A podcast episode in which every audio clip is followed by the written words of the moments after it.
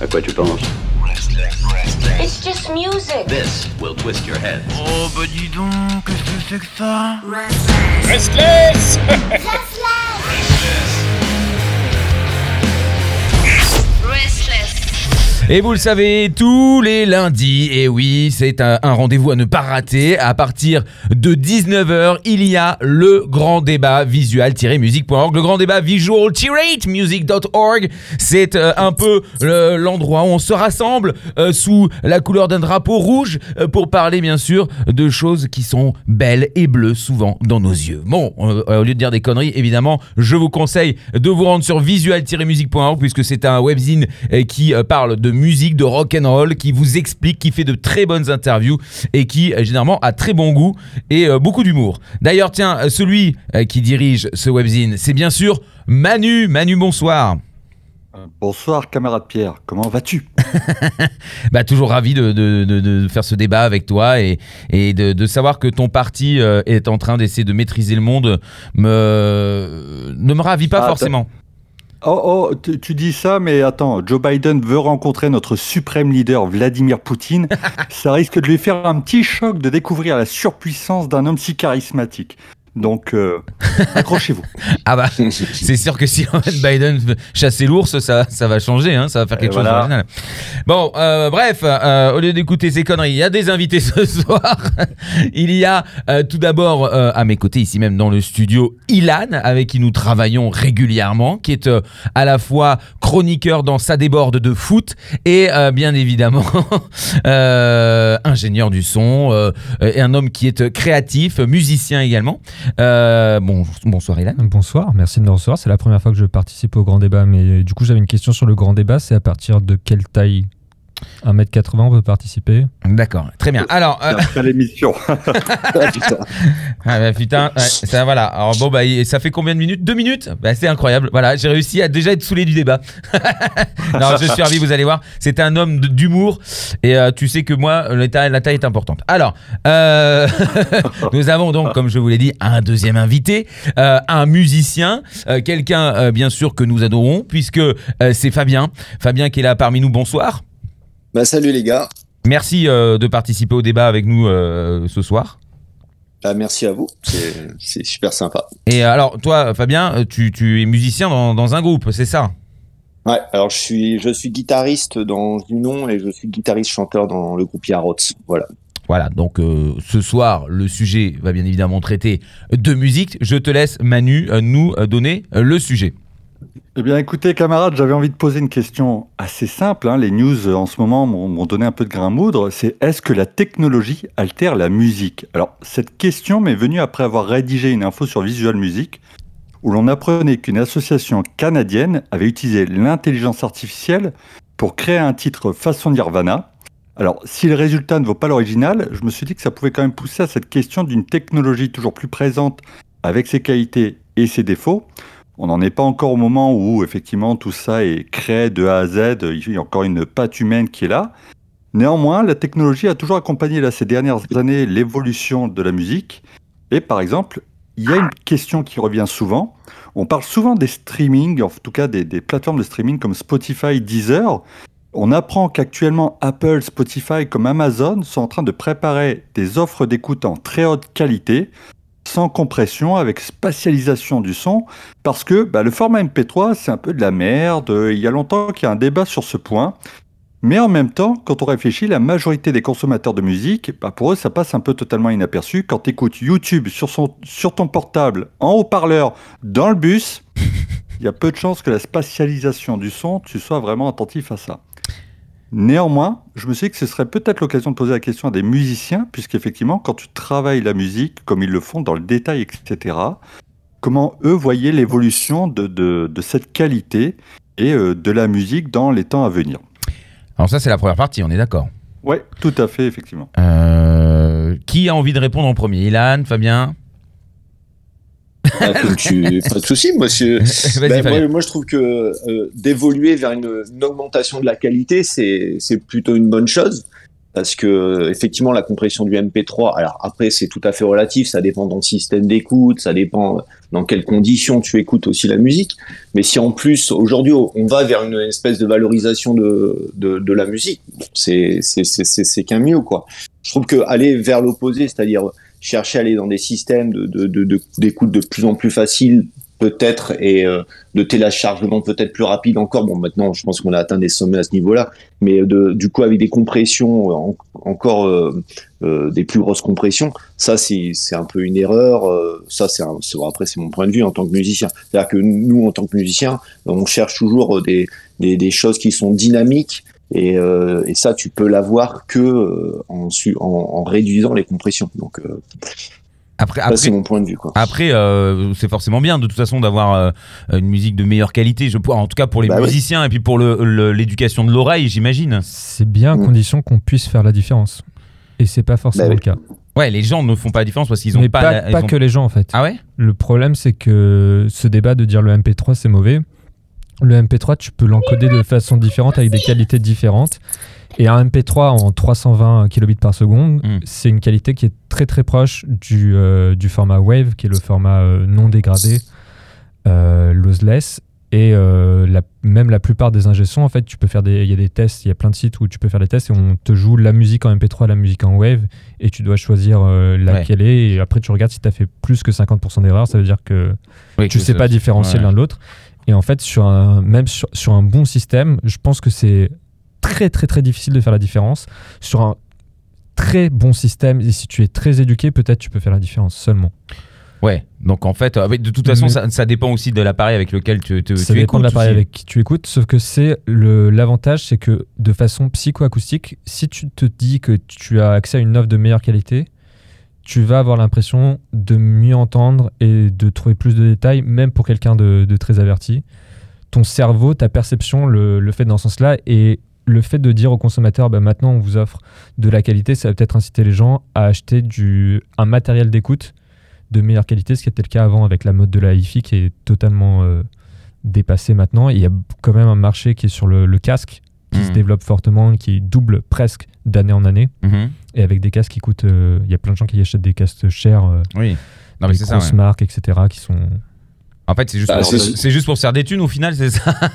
bah ouais, si c'est une, si c'est une démarche commerciale, effectivement, parce que c'est vrai que le MP3, euh, là, je, je vais actuellement, je suis en train de masteriser, euh, je suis en train de récupérer un master, et euh, le mec, tu écoutes le MP3 du, du Wave, la, la différence, elle est très, très, très, très légère, et peut-être qu'elle est euh, peut-être plus somatique que- qu'autre chose, quoi.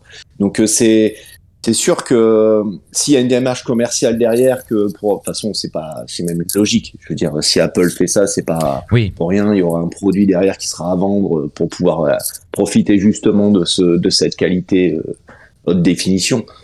Donc c'est sûr, c'est pas c'est pas si c'est pas véritablement une, une vraie haute qualité. Euh, je sais pas, c'est peut-être très difficile d'aller plus loin que que certains formats quoi.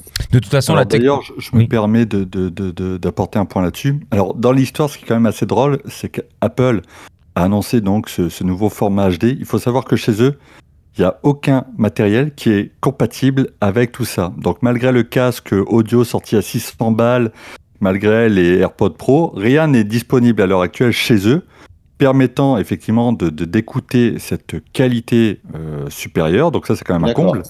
Euh, et alors effectivement, Ilan avait raison. ça va arriver. hein. Ouais, ouais, Oui. tout à fait, voilà, ça. Tu as raison, il y, a, il y a très certainement un truc dans les tuyaux, soyons clairs. Et Ilan a raison, moi je suis tombé sur un site, donc le site NPR a mis en ligne un test pour voir si vous arrivez à reconnaître les fichiers compressés des fichiers haute définition. Alors pour vous, j'ai pris tous les risques, puisque j'ai fait cette évaluation en six titres, qui m'a exposé à du Coldplay, à du Katy Perry. Oh. Bah, j'ai eu bon. Je me suis merdé sur The Jay-Z et Neil. Young, et en fait j'ai eu 4 sur 6. Donc voilà, finalement, il y a aussi effectivement une perception qui est pas si évidente, parce que je vous cache pas qu'il a fallu écouter plusieurs fois au casque, mais effectivement, il y a déjà la problématique de dire est-ce que le casque est adapté à la qualité de son qui est diffusée? Ah, sous- de toute façon, souvent en plus, on compresse, c'est- je veux dire, c'est dans le très bas et c'est dans le très aigu. Et euh, donc, il faut avoir un système d'écoute qui te permette de valoriser euh, les très basses fréquences et les très hautes fréquences. Donc, euh, si tu as un système, je veux dire, assez euh, basique, c'est des fréquences déjà que ton appareil ne te permet peut-être pas de, de, de, de saisir. Donc, euh, c'est pas. Ouais, il va avoir un super casque Apple qui va sortir derrière, euh, où tout le monde va se faire niquer, et puis c'est tout. C'est- Et du coup, c'est quoi les stats exactement de ce nouveau format HD chez Apple? C'est 96 kHz, 24 bits. Je sais pas si tu as le, la Non, j'ai pas vu, j'ai pas données. encore vu parce que pour l'instant, c'est pas encore officiellement annoncé. Donc en gros, on peut que pour l'instant supposer. C'est comme Spotify. Il y a des captures d'écran qui laissent apparaître qu'il y aura une offre IFI qui va, qui va, qui va être balancée puisqu'il y aurait déjà des bêtas qui traînent pour certains. Mais on n'a pas encore tout à fait les informations. Après, il existe quand même effectivement des solutions IFI déjà existantes. hein. On pourrait citer Tidal ou encore euh, Cobuse, hein, si ouais. je dis pas de bêtises. Et je me demande si Deezer n'a pas aussi une version déjà HD. Si, si. Donc on va dire que c'est effectivement peut-être une manière aussi de restimuler un marché en essayant d'attirer les gens en disant bah voilà, cette fois on vous amène de la haute qualité puisque vous en parliez, on n'est plus au début des années 2000, il est plus question spécialement de compresser les données pour que ça passe euh, dans les lignes téléphoniques et éviter que maman vous engueule parce que vous êtes en train de regarder euh, vos mails ou je ne sais pas quoi. Donc effectivement, il y a quand même un, un petit effet là-dessus. Et euh, Fabien a raison. Je voyais, moi j'apprenais en tout cas, hein, vous, vous, vous me confirmerez, qu'en fait le MP3, dans son principe, se, se contentait en fait de masquer des sons dits inaudibles pour l'oreille humaine. Et en gros, c'est ce qui permettait effectivement de réduire un peu le poids du, du fichier. Ouais, C'est bien c'est ça? exactement ça. En fait, dans l'encodage, ça te permet de. Lui, le MP3, il essaie de voir ce qu'est les, fréquences qui sont masquées, c'est-à-dire quand tu as plusieurs instruments qui jouent au même endroit dans le spectre de fréquences, Mhm. et de se dire que s'il y a une trompette qui joue très fort et qu'il y a une guitare qui joue beaucoup moins fort euh, à la même fréquence, il peut se permettre d'enlever le contenu de, de la guitare parce que de toute façon, l'oreille humaine ne l'entend pas, et aussi d'enlever le, tout ce qui est dans le très très aigu qu'on n'entend pas et qui donc euh, ne sert à rien, plus ou moins, et de faire cette compression-là, et puis aussi de faire euh, comme de la compression d'image, où quand tu as plusieurs euh, données qui sont redondantes, d'essayer de, de dire à l'algorithme, bah ça tu peux le mettre dans un paquet de 1 et dire il se répète là, là et là. D'accord. Tu fais bien de parler de la trompette. J'ai appris que l'instrument le plus altéré par la compression MP3, c'est la trompette. Amateur de musique avant, vous voilà prévenu donc. hein, euh, voilà. Et pour les musiciens aussi. Putain, sur la trompette. du coup, si un mec qui est fan de Mizu Mizu et qui achète son. Bah. son- son- ah, bah là, c'est foutu, quoi. Euh, très bonne référence. Là où ça va vraiment s'entendre, je pense, c'est sur, euh, c'est plutôt sur de la musique classique et de la musique très dynamique et sur les niveaux très faibles, parce que du coup aussi dans l'algorithme, euh, il va avoir tendance à gommer ce qui est des niveaux très faibles, Mhm. parce qu'on est censé ne pas les entendre vu qu'ils sont très faibles, et du coup la musique classique c'est celle qui a le plus de dynamique et le plus de différence entre des fortes et des pianissimos. Et sur des queues, par exemple, de réverb, donc la, la fin fin du- d'une réverbération d'une pièce ou d'une réverbération artificielle, c'est là où le MP3 va peut-être euh, altérer euh, ces données. D'accord. Bah, De toute façon, après, c'est c'est clair que c'est c'est comme l'hi-fi, le, le, je veux dire, c'est des styles de musique qui sont prédestinés à ça. Euh, tu prenais un exemple tout à l'heure, tout ce qui est assez commercial, c'est c'est fait aussi, c'est construit dans la musique de façon aussi à, à ne pas aller chercher du détail à ce point-là parce que faut que ce soit facile, très facile d'écoute. C'est pas de la musique où tu te poses, où tu te dis ah ouais putain le septième violon il sonne comme ça. là là te- là t'as pas t'as- donc c'est pareil aussi, c'est un style de musique aussi qui va être destiné à ça. Moi en termes de dynamique, c'est sûr que quand tu écoutes de la musique classique toute la musique classique est construite comme ça, quoi, sur des temps forts, des temps faibles, et c'est c'est hyper important. Et dans le rock, si on arrive, c'est parce que c'est pareil, je veux dire, on- quand tu quand tu mixes et quand tu fais un master, tu penses tout, tout de suite aussi, tu essaies de garder, essayer de toujours garder un maximum de dynamique, et c'est hyper important, quoi. Donc, alors, est-ce que ça ça donnera le résultat escompté? Ça, je c'est dur à dire, mais de Bon. c'est clair qu'il y a une volonté commerciale derrière, et puis. euh, Est-ce que pour vous qui êtes vraiment à la, la création euh, musicale, il n'y a pas la, la- la frustration quelque part de se dire bah, moi je m'emmerde à chiader des pistes, des aspects très spécifiques de, des compositions et se dire à la fin ouais mais en fait les gens vont peut-être pas le capter ou la moitié ne va pas l'entendre. Est-ce qu'il n'y a pas euh, parfois un petit sentiment de frustration? Puisqu'on ne peut pas maîtriser la, sortie, j'ai envie de dire, hein, la manière dont les gens vont écouter votre musique Est-ce qu'il n'y a pas parfois l'impression de se dire merde, peut-être qu'on s'engage dans des trucs hyper, euh, hyper pointus pour qu'au final, la, plupart des, auditeurs ne, ne le captent même pas?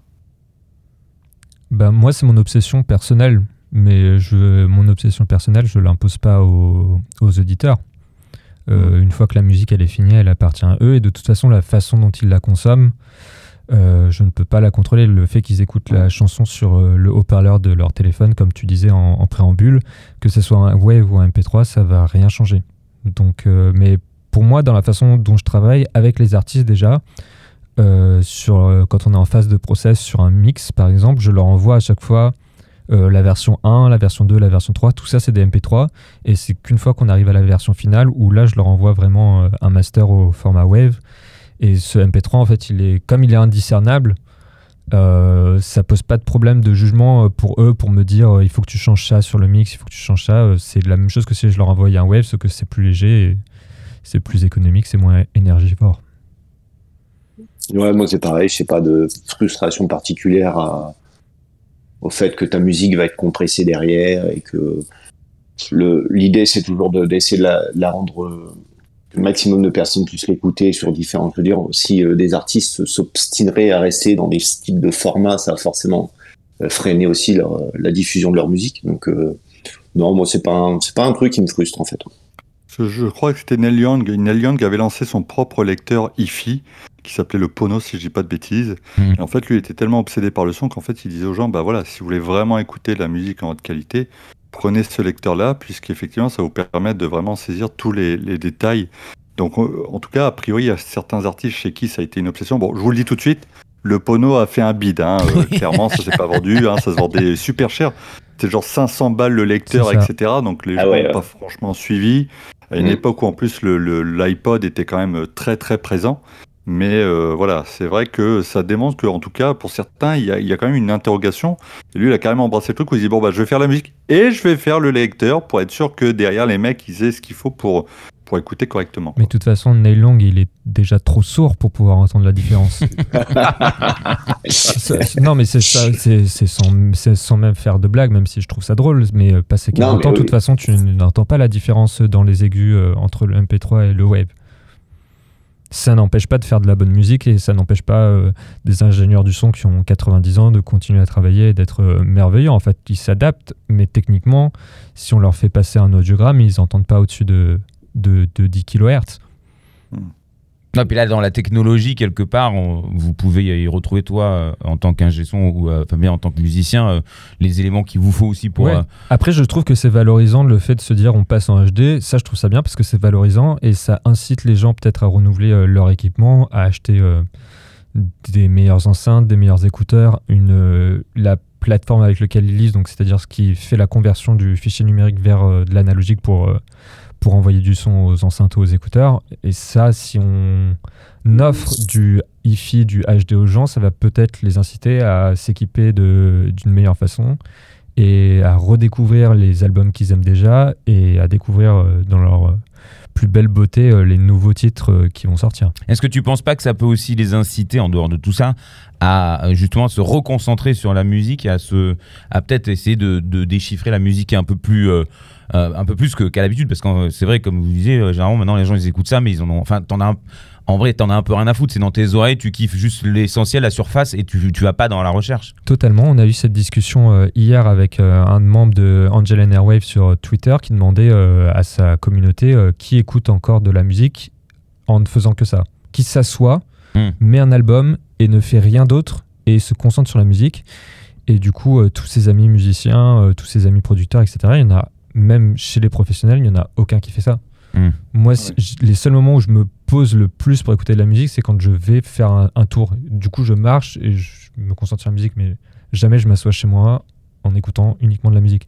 Donc peut-être que c'est l'opportunité de renouveler ça, de renouveler l'expérience de la musique. Oui, mais t'as l'oreille en plus, t'as quand même l'oreille. Enfin, je veux dire, de- comme euh, Fabien, il est musicien, toi, t'as l'oreille, t'entends plein de choses quand t'écoutes un morceau que les gens euh, lambda, enfin les gens comme moi, on n'entendrait pas parce que t'as, t'as- vous avez ce souci du détail, vous savez aussi le travail qu'il y a derrière. Mais si je suis devant mon ordinateur à faire quelque chose d'autre et que Ouais. j'écoute de la musique, je ne Oui. fais pas attention. C'est sûr. Et toi, Fabien, du coup, euh, c'est pareil, j'imagine? Bah moi, euh, si euh, ouais, bah, clairement, clairement, euh, j'écoute très rarement, ou à part si vraiment c'est dans du, c'est-à-dire vraiment je cherche à comprendre un passage ou un truc, euh, clairement là tu te poses pour te concentrer entièrement, mais euh, tout le temps si j'écoute, euh, si je dois découvrir un groupe, je cherche, voilà, je fais quelque chose d'autre en même temps. C'est vrai qu'on prend plus, on prend plus forcément le temps de se poser complètement et de. Mais ce je voudrais rebondir juste sur le fait que a de, si ça permet de, de re, euh, euh, rapporter un peu de la noblesse à la musique, Mhm. mais c'est plus que bien parce qu'il faut, faut quand même se rendre compte vers quoi euh, on va quand on voit les jeunes aujourd'hui. Enfin bref, c'est c'est c'est c'est c'est assez, assez, euh, moi je trouve c'est assez effrayant à certains points de vue. Donc si ces grosses ces grosses euh, boîtes comme Apple euh, te voilà te permettent d'essayer de d'essayer de rendre les gens vers des choses euh, dire plus qualitatives, bah c'est que mieux quoi. C'est sûr. Ouais, T'as raison, c'était d'ailleurs un peu la, la base en fait de ma réflexion, c'est que pendant très longtemps le MP3 a quand même, enfin en tout cas, souvenons-nous souvenons-nous d'une époque qui n'est pas très loin où en fait finalement on reprochait beaucoup de piratage au domaine de la musique et on, et on évoquait l'idée que le MP3 avait énormément dévalué justement la qualité de la musique, hein, c'était devenu un bien de consommation un peu lambda, euh, on ne sentait plus le boulot qu'il y avait derrière. Je trouve ça plutôt moi ironique de se dire que derrière est-ce qu'il n'y a pas eu un peu l'effet du vinyle aussi derrière, qui a un peu joué là-dessus, et qui fait que maintenant les gens, bon voilà, le MP3 ok, on monte un peu en gamme, etc. Mais je me dis, il y a eu ce grand écart où le MP3 a dévalorisé la qualité de, de, la musique, et finalement c'est un média qui était un peu abandonné, qui, qui est le vinyle, et qui finalement semble avoir redonné ses lettres de noblesse aussi à la musique. De plus en plus, je pense autour de nous, euh, il y a des gens qui sont équipés de, de, de vinyle, et on voit que chaque année, les, les ventes de vinyle progressent. Donc ça montre quand même qu'il y, a- qu'il y a une volonté de, de- de monter en, en puissance. Donc je trouve ça plutôt cool. Bah, Ouais. Les gens achètent du vinyle, mais est-ce qu'ils les écoutent? Ouais, c'est une question. T'as raison, hein, c'est vrai. Il y a une vraie question là-dessus. J'étais tombé quand j'avais préparé lors d'un- autre débat, euh, je sais plus quelle question. Venait quand même régulièrement la question de savoir si les gens qui achètent écoutaient. C'est pas toujours le cas. Voilà, c'est vrai qu'il y a aussi un côté euh, objet. Bah parce que le vinyle, t'as aussi tout l'exercice, c'est ça. Tu t'installes, tu mets le vinyle, enfin, c'est quand même plus long. Et puis il y a certaines musiques qui, enfin, j'imagine si t'écoutes de la techno, le vinyle, ça sert pas à grand chose. Il y a des gens pour qui c'est aussi un objet, euh, à part l'objet, c'est aussi de la collection. Il y a des gens, je pense, qui le, qui, ils, en- ils enlèvent même pas le blister en fait du vinyle. Parce Ouais. que sinon, si tu, le, tu lui fais perdre de la valeur. Et le, et le vinyle, très sincèrement, euh, parce que moi j'y connais rien. C'est Euh. pas mieux en qualité que du CD. D'accord. C'est moins, techniquement, c'est moins bien. Après, tu peux apprécier, mais euh, ça a une couleur en plus. Et c'est limité, il y a moins de graves, il y a moins d'aigus, euh, il y a moins de dynamique. D'accord. Donc au final, euh, En termes de qualité pure, en termes de data, de données, c'est moins bien, techniquement. d'accord. Après, tu peux apprécier le son. euh, Oui, parce qu'il y a, y une, il y a une âme, c'est sais plus Oui, c'est comme si vois. tu aimes regarder des films qui sont faits sur. euh, qui sont pas numériques, qui sont faits encore sur euh, pellicule. Oui, tout à fait, effectivement. C'est un- c'est une question de goût. Donc là, en termes de qualité, la technologie est plutôt c'est euh, une bonne chose. au service de. de- C'est une bonne chose. Et puis, ça a permis euh, à plein d'artistes de faire. euh, tout le monde peut faire un album. Euh, la technologie, le numérique, ça a permis plein de choses. Ça a libéré un petit peu. euh, Ça a libéré la création. En fait, quand tu regardes Billie Eilish, elle peut faire un album dans sa chambre avec son frère. C'est fantastique, ça. C'est sûr. Ça dépend des points de vue, hein, après, mais. Ouais, parce que moi je j'ai pas le même point de vue là-dessus. Si c'est fantastique que tout le monde puisse euh, faire euh, un, un peu, je sais pas, je sais pas, moi je suis pas, je suis assez critique là-dessus. Alors, on, on va en parler justement hein, dans, dans la seconde partie. On va parler un peu de, de- de production, effectivement. Vous faites bien d'en parler. Parce qu'il y a quand même eu des, des petites. euh, comment dire? Il y a eu des, des mini-scandales par rapport à l'usage, effectivement, d'outils qui sont à la portée de tout le monde. Donc, effectivement, ça, on va en parler dans, dans la seconde partie. Juste un petit mot pour finir sur les MP3. Je suis quand même tombé sur une étude qui expliquait que la qualité des MP3 aurait même un impact sur la santé morale, voire physique. Je vous jure qu'il y a une, en tout cas une étude qui existe vraiment. On a exposé des sujets à différents types de samples musicaux, donc compressés et non compressés. Mhm. On les a jugés par rapport à un, prisme de 10 catégories émotionnelles. Il n'y a pas photo. Les MP3 ont renforcé les sentiments de mystère, de timidité, de peur et de tristesse, euh, affaibli la joie, l'héroïsme, le romantisme, le comique et le calme. Alors, attendez, hein. écouter le titre Happy de Pharrell Williams n'aurait donc pas eu la même portée sur les sujets, mais peut-être qu'il aurait fallu prendre des cobayes qui écoutent du Cradle of Filth pour voir si dans un cas comme dans l'autre, c'était pas juste de la merde. Voilà, c'est juste comme ça. Oh là là. Oh là là Et il y a une autre étude aussi où ils faisaient écouter aux gens des MP3 et des Waves et ils demandaient, ils Ouais. demandaient pas de le reconnaître, ils demandaient qu'est-ce que vous avez préféré avec, euh, di- avec différents groupes de, de population et ils se sont rendus compte que les gens préféraient le MP3 Ah ouais. à l'aveugle. Ah oui Ah, bah, tu- Ouais, mais bon, après ça, c'est des stats. Enfin bref, on en fait ce qu'on veut. Bah après, c'est vrai qu'il y a quand même la question s'y de savoir la sensibilité au son. J'avoue que moi, oui, quand j'ai fait le test. NPR, etc., euh, d'un seul coup, tu es obligé d'être concentré. Donc je pense qu'il y a aussi un petit peu, vous avez raison, hein, je pense qu'il y a un mix de tout ça. C'est aussi le fait que l'auditeur, de façon générale, euh, enfin, je pense qu'on l'a tous fait. Gamin, on a acheté des CD ou des vinyles et on écoutait en regardant le livret parce qu'on n'avait rien d'autre à foutre à côté. Que maintenant, tu as Internet, tu as la télé, tu as 36 trucs à la fois. Enfin, c'est peut-être ça aussi qui fait qu'on est moins attentif à la subtilité des sons, non? Puis moi, quand j'étais petit à Noël, on avait qu'une orange. hein. Euh, Voilà, mais ouais. Pas étonné. Mais Pourquoi tu disais en, en préambule, euh, tu parlais de spatialisation pour la nouvelle offre de Mhm. Apple et je crois qu'il s'agit de peut-être d'inclure le Dolby Atmos à l'intérieur. C'est bien ça, ouais. Et euh, bon, bah, ça va faire un peu comme euh, l'époque où on est passé au CD, où tous les gens ont remasterisé ce qui était sorti en vinyle en CD et on, on a dit aux gens de racheter euh, leurs albums qu'ils avaient déjà, mais de les acheter en CD parce que ça sonnerait mieux. Et là, on va nous faire des remixes dégueulasses en Atmos avec des trucs qui vont voler, des sons qui vont passer au-dessus de nous, qui vont faire des tours autour de nous, etc. Ça sert à rien. Ah oui, d'accord. ouais. Bah ça, en fait, Mm. c'est la technologie qui est utilisée dans les cinémas euh, très haut de gamme, où en Mm. fait, tu peux euh, prendre un objet et le faire déplacer dans l'espace. Mhm, C'est-à-dire mhm. que tu peux l'entendre passer devant toi, passer au-dessus de toi, sûr, oui, oui. devant, derrière. Il y a du coup Ouais, plusieurs c'est- dimensions. Vas-y, Fabien. C'est peut-être mettre, c'est peut-être mettre des effets euh, dans, de, dans, dans de la musique qui n'est pas nécessaire, quoi. Oui, ou, ou Et alors moi, c'est- bon, notre façon de travailler aussi Ouais. la musique, j'imagine, parce que tu peux pas. Enfin, ça. Et il faut un nouvel équipement. Oui, on revient toujours à la même chose. Donc la technologie, c'est bien, ça n'a pas desservi forcément la qualité du son, ni même euh, mis de côté euh, le travail ou quoi que ce soit. C'est. c'est- Mais après, c'est des choses qui ont déjà existé il y a des décennies, des décennies. Il y avait. euh, du coup, maintenant, ce qu'on utilise, c'est en- principalement c'est un système stéréo avec un canal à droite et un canal à gauche. Mhm. Et il y avait des gens qui ont utilisé, euh, je crois que ça s'appelait quadriphonie, où il y avait quatre enceintes. Mais après, forcément, c'est beaucoup plus difficile de, de mise en place. Parce que la stéréo, bah, tu peux mettre un casque sur ta tête. Oui. Et la quadriphonie, il fallait avoir quatre enceintes et se situer au milieu de ces quatre enceintes. Euh, Il y a eu un système aussi avec trois enceintes, etc. Mais ça, c'était des, des expérimentations qui ont lieu dans les années 60 et 70, il me semble. Fabien, tu voulais dire quelque chose?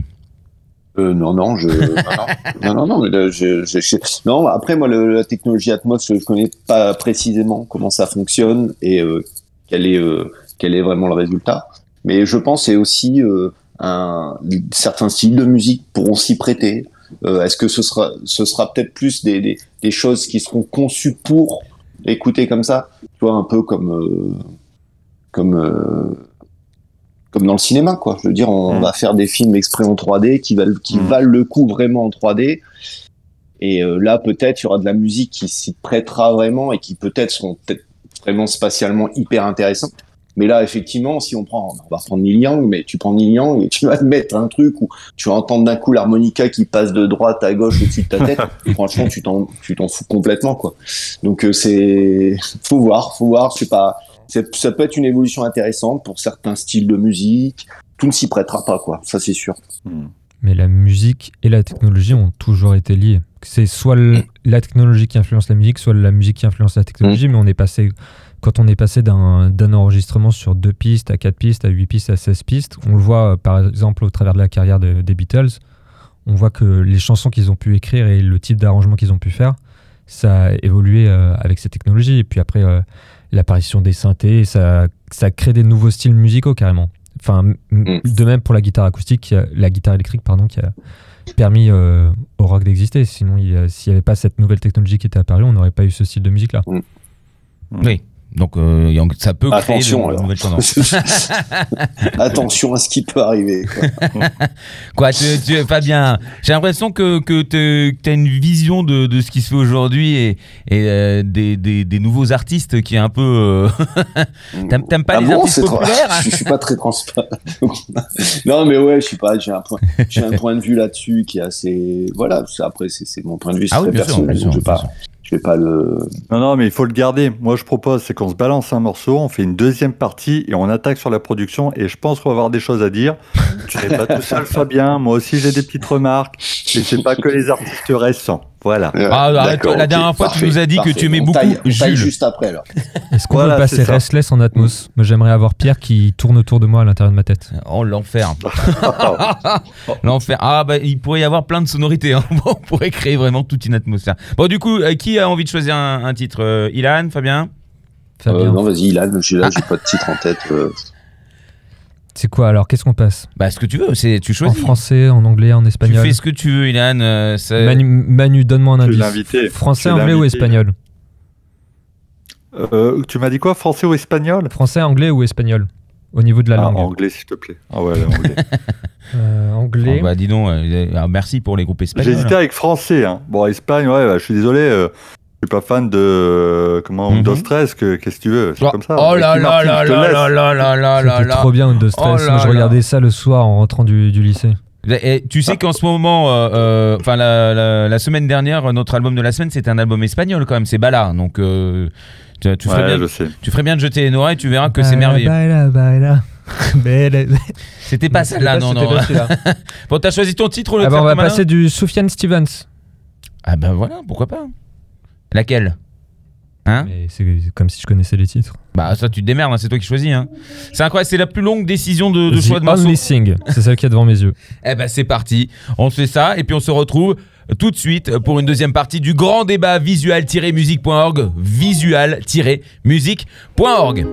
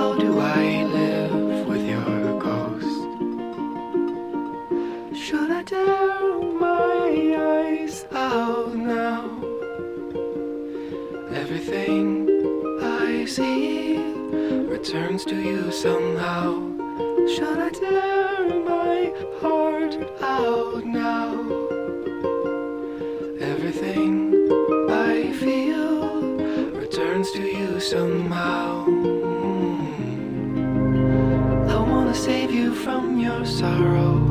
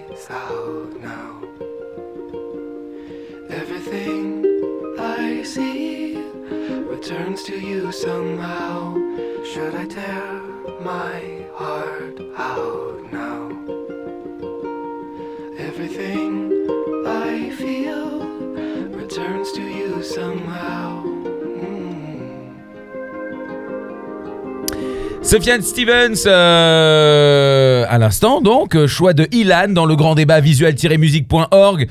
Euh, ce soir donc, comme tous les lundis à partir de 19h, je vous rappelle qu'on discute autour d'un sujet. Et Manu, je te laisse rappeler ce sujet et nous donner un petit peu la directive pour cette deuxième partie. Alors, est-ce que la technologie altère la musique? Alors, il y a un élément qui commence un peu à apparaître. Donc, on va parler d'intelligence artificielle, de production de vocodeurs dans cette deuxième partie. Ah, le vocodeur. J'ai tellement. Euh, alors, concernant le machine learning, effectivement, je vous avais parlé de Nirvana, une association canadienne qui a repris des morceaux, qui les a mixés pour sortir un titre, entre guillemets, inédit de Nirvana. Donc, on va dire dans, dans l'idée, hein, parce qu'après, on, on va pas non plus rivaliser. Il faut savoir qu'en fait, il y a un groupe américain qui avait déjà fait ça, qui s'appelle Yacht, hein, comme les bateaux, avec un album qui s'appelle Chain Tripping. Les mecs ont balancé en fait leur catalogue, 82 titres, à un outil dédié, et avec lequel ils ont dû découper des riffs, des parties vocales, des rythmes de batterie qu'ils pouvaient combiner, mettre en boucle. Ils l'ont utilisé comme l'association canadienne en question. Ils ont utilisé l'outil Magento de Google. Et en fait, avec ça, eh ben, ils nous ont expliqué que ça pouvait euh, nécessiter quand même une certaine implication du groupe. Mais euh, l'ordinateur leur a permis de sortir bah, de nouveaux titres, de nouvelles paroles, etc. Et en fait, bah, j'ai trouvé ça plutôt un peu dingue. Et je me suis demandé à quel moment, en fait, ça allait commencer à devenir compliqué.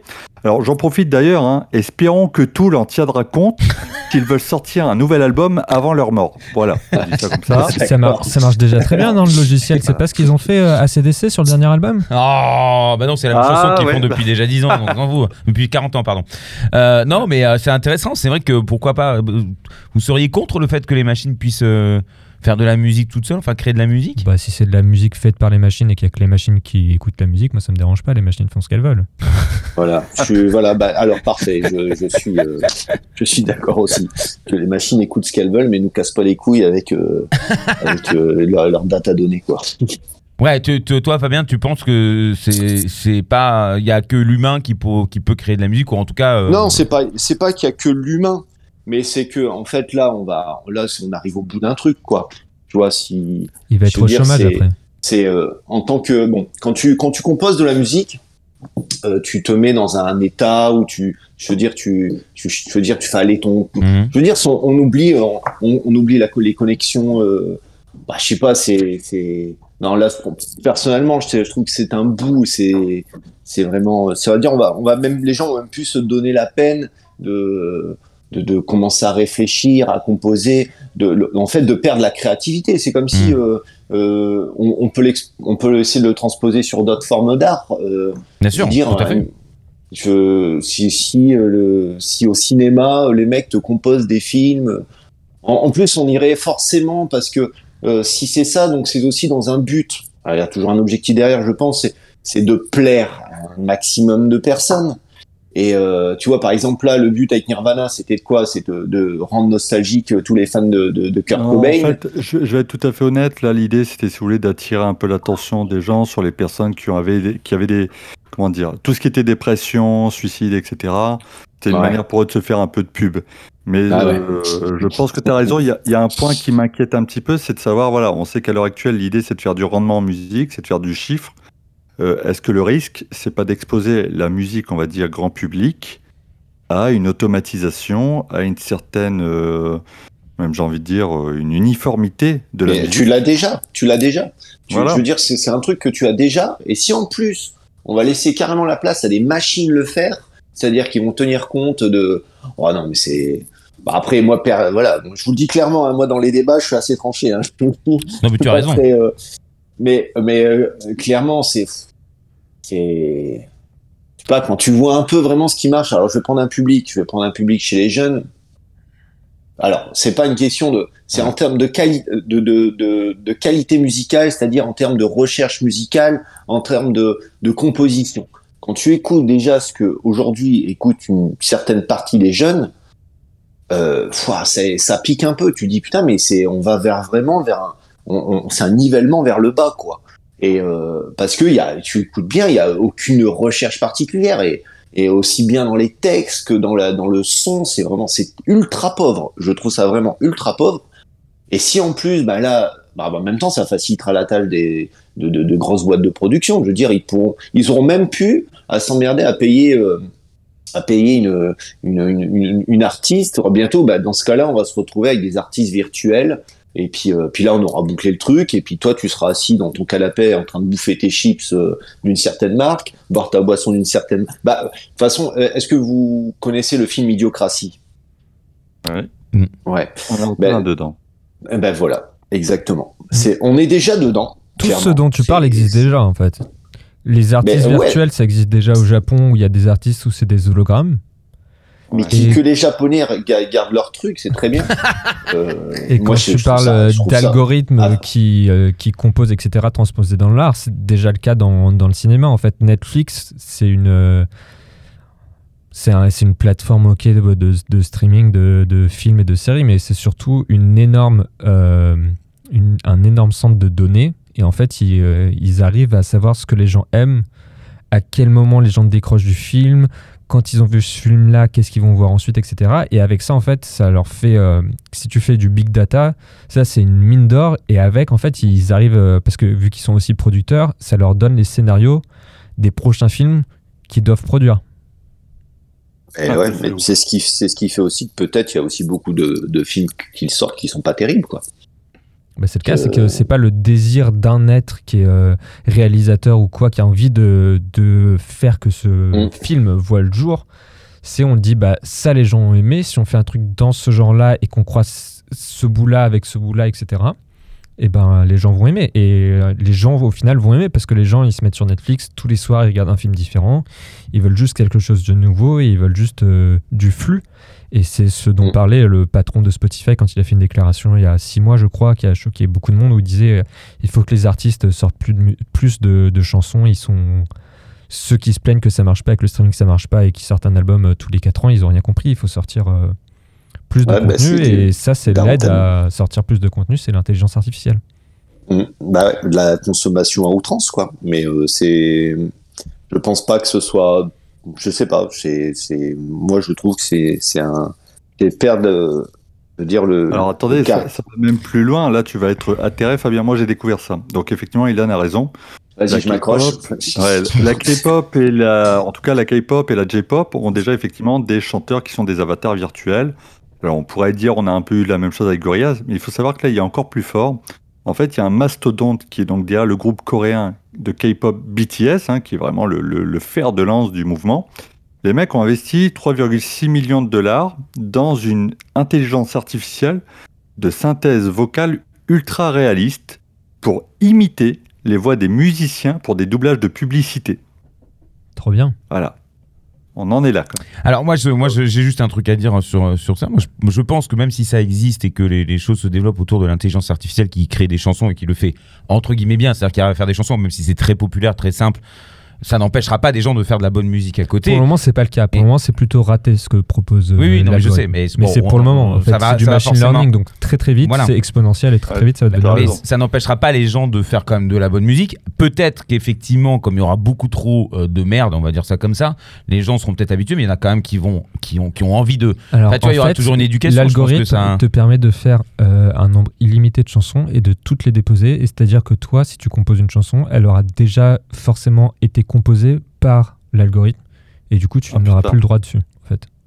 Mais même si tu fais un truc complexe, elle aura déjà. euh, Ouais. Elle aura tu peux, déjà- lui- tu peux euh, avoir un algorithme qui te sort toutes les possibilités possibles. Ah oui, tu veux dire qu'il y a quelqu'un qui pourra du coup posséder tout ce qui peut se faire, même Ouais. les bons trucs. Donc c'est plus ça le danger que finalement le. C'est un des dangers. Bon, effectivement, j'avais pas vu ça comme ça. Ah, Euh, ça craint vraiment. ouais. Pour le coup, c'est Mais- vraiment très moyen parce qu'on arrive à ce qu'on appelle. Euh, dans l'informatique, ils ont un peu ce problème-là avec, je sais plus comment ils appellent ça, les, les troll patents. En fait, c'est des entreprises un peu écran où en gros les mecs se- s'efforcent d'acheter des. euh, C'est comme les noms de des- domaine. Des les, les noms de domaine, tu sais, les, les noms Non, des, des les noms brevets en fait, tout simplement des brevets technologiques, parce que la technologie repose sur énormément de brevets, des petits brevets par-ci par-là. Les mecs achètent ça en masse. Et le jour où Apple dit tiens, nous on va faire un truc comme ça révolutionnaire, les mecs fouillent dans leur catalogue, regardent si s'ils n'ont pas euh, l'origine de cette technologie pour ensuite attaquer Apple et récupérer des centaines de millions de dollars. Voilà. Bah, c'est la fin. Salut les gars. Mais de toute façon, cl- clairement, euh, tout ce qui est Ouais, streaming, moi ils qui sont espérais contre. encore, euh, mais bon, là, c'est terminé. Là, vous allez me plomber le moral. hein. on, on va vers la fin de la propriété intellectuelle.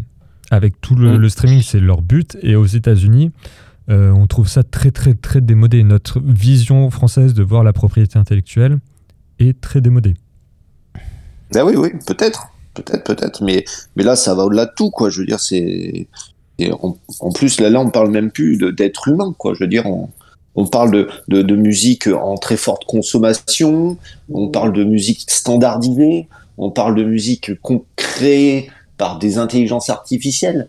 Euh, c'est marrant, ben là direct, je pensais à un truc. euh, le euh, j'ai montré, j'ai regardé ça avec mes gamins la dernière fois là, les euh, c'était quoi les Mitchell contre les robots, je sais pas comment ça s'appelle. Ouais, ça sur Netflix, qui est un Ouais, voilà. Et bon, mon gosse voulait voir ça, du coup j'ai regardé. Et je me dis, putain, il y, a un- il y a un message qui, est, qui, est, qui, est, qui était intéressant, parce que de dire qu'en gros, bah, faire, faites gaffe, parce que les machines, ça risque de, de simplement faire oublier en- entièrement l'humain. Et euh, bon, après, euh, effectivement, je pense qu'Ilan dira clairement que bon, c'est déjà le cas, et puis. Et puis mais c'est c'est- bon, bah, c'est triste, les gars, franchement. Mais les machines ont des triste, sentiments aussi. Ça, avec Qu'est-ce que je me fais chier avec ma guitare tout seul comme un con en train d'essayer de composer alors que.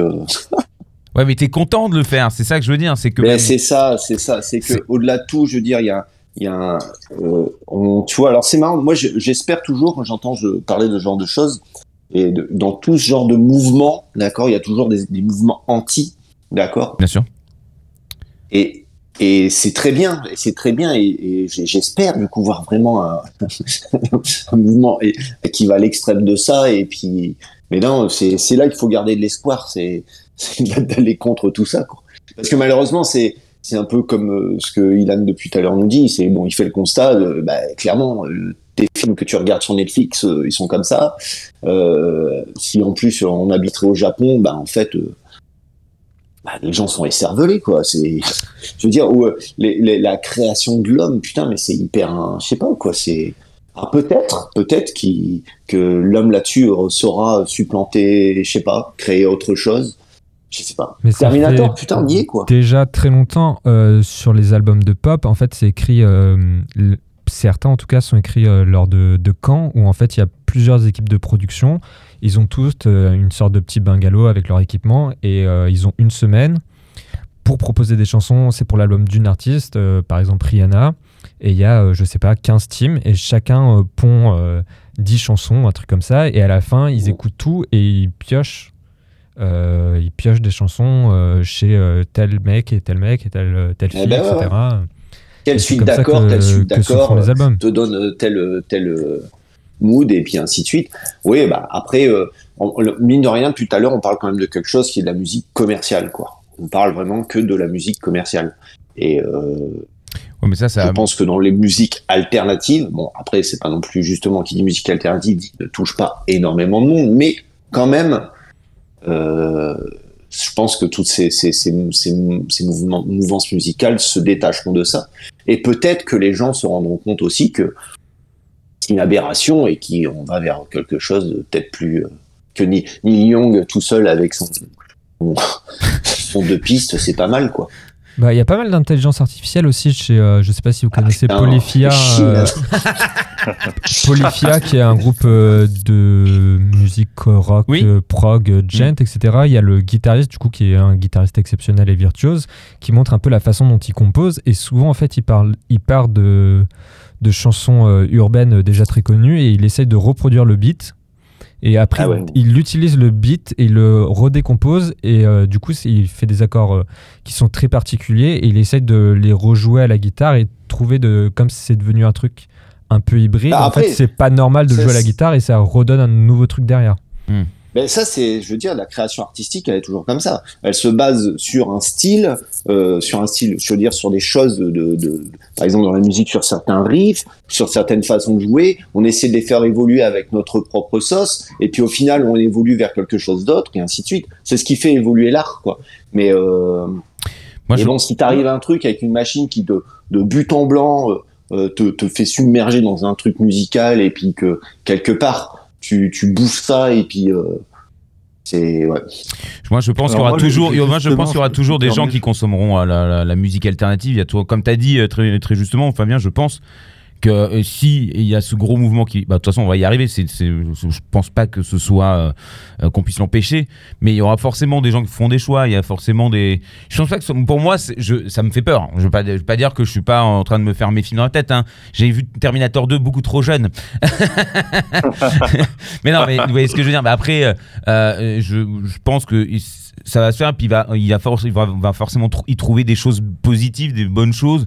Euh, la masse aujourd'hui consomme, comme tu disais Fabien, pas forcément de la musique qui est euh, très créatrice, très créative, mais, le, mais le, le, le- le- ça, ça n'empêche pas que ça puisse être une musique de détente ou une musique qui permet de, de se vider un peu la Non, tête. pop, il y a des trucs très très bien. hein. Oui, non, mais je, Et je je- dis ça parce que oui, je fais oui. partie du fan club d'Ariana mais ils sont Grande, euh, C'est là qu'ils c'est là qu'ils sont hyper balèzes.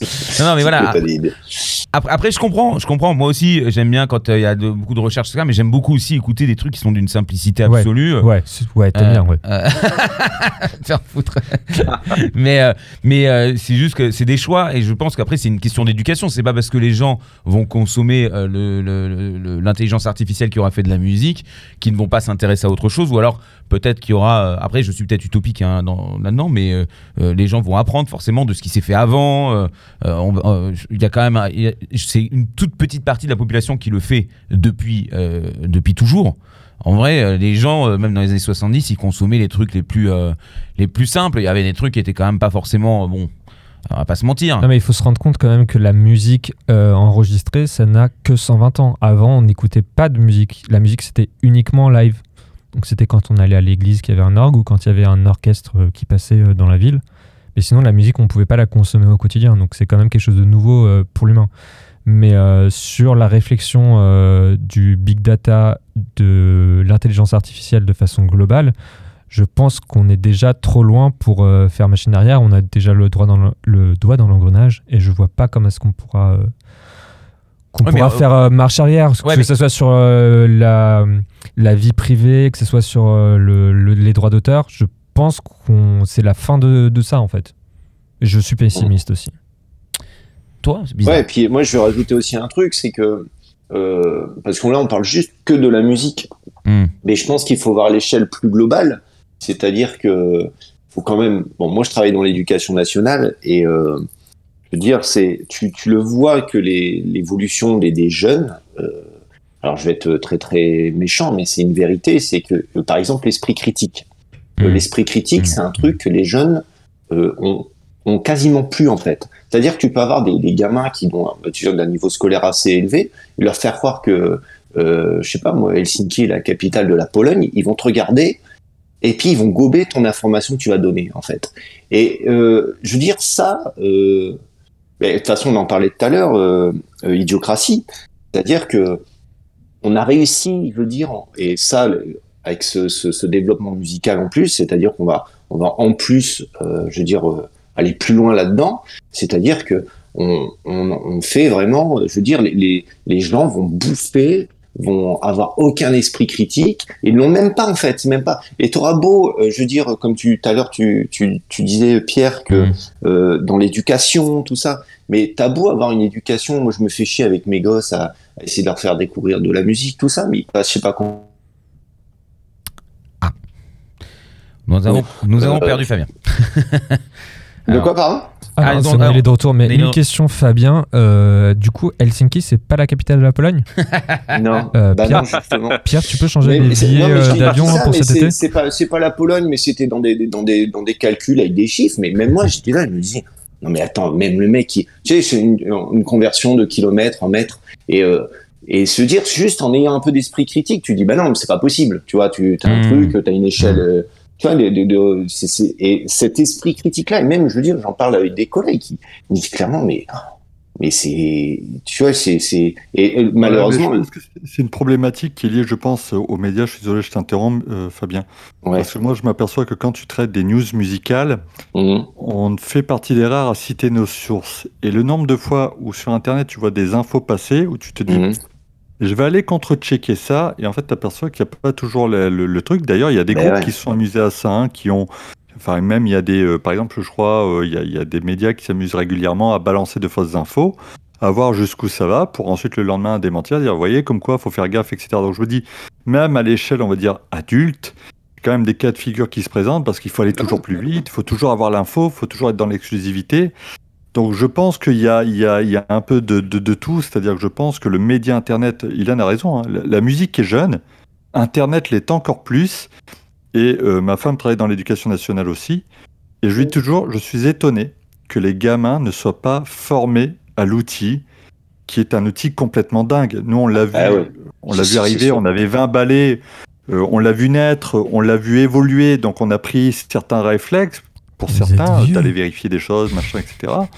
Mais quand t'es gamin à l'heure actuelle et que tu vois arriver des choses comme ça, euh, j'ai envie de dire, l'élément est déjà acquis.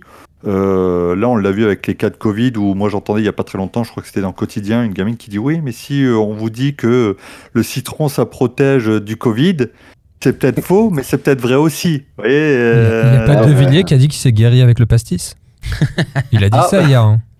Il, a, il a dit qu'il a guéri du Covid avec le pastis, il me semble. Ah bah ça, ouais, fantastique. Bon, en Russie, Bah, on fait ça à la vodka. Ouais. Mais, euh, ça, dés- ça désaffecte, c'est un alcool. hein.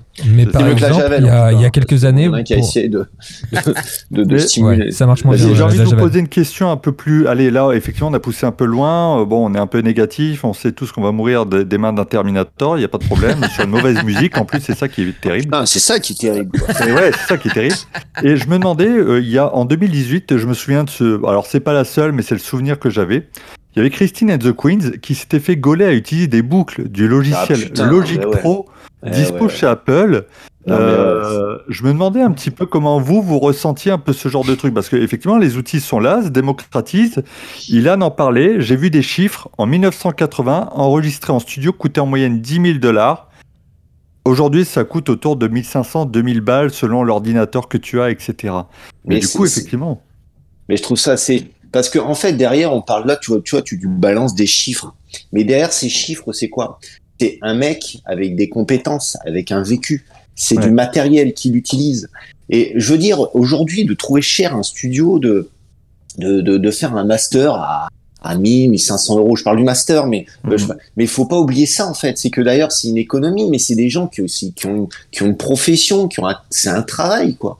Et euh, et en fait, euh, je sais plus en fait. C'est parce que là tout de suite je bondis là-dessus parce que tu tu, tu, tu, tu citais ça en fait des chiffres où euh, effectivement Chris, euh, que Chris euh, Chris elle a peut-être fait des économies en récupérant des trucs, mais c'est c'est c'est scandaleux. Moi je trouve ça C'est scandaleux. un travail, c'est un travail, faut on vite le dire. On s'est hein. scandalisé quand euh, Gad Elmaleh a commencé à piocher des trucs aussi, mais mais on devrait être aussi scandalisé de voir euh, Chris. Alors ça fait un peu un moment, je me rappelle, ça fait un petit buzz et puis on s'est dit ouais putain elle abuse quand même, tu vois.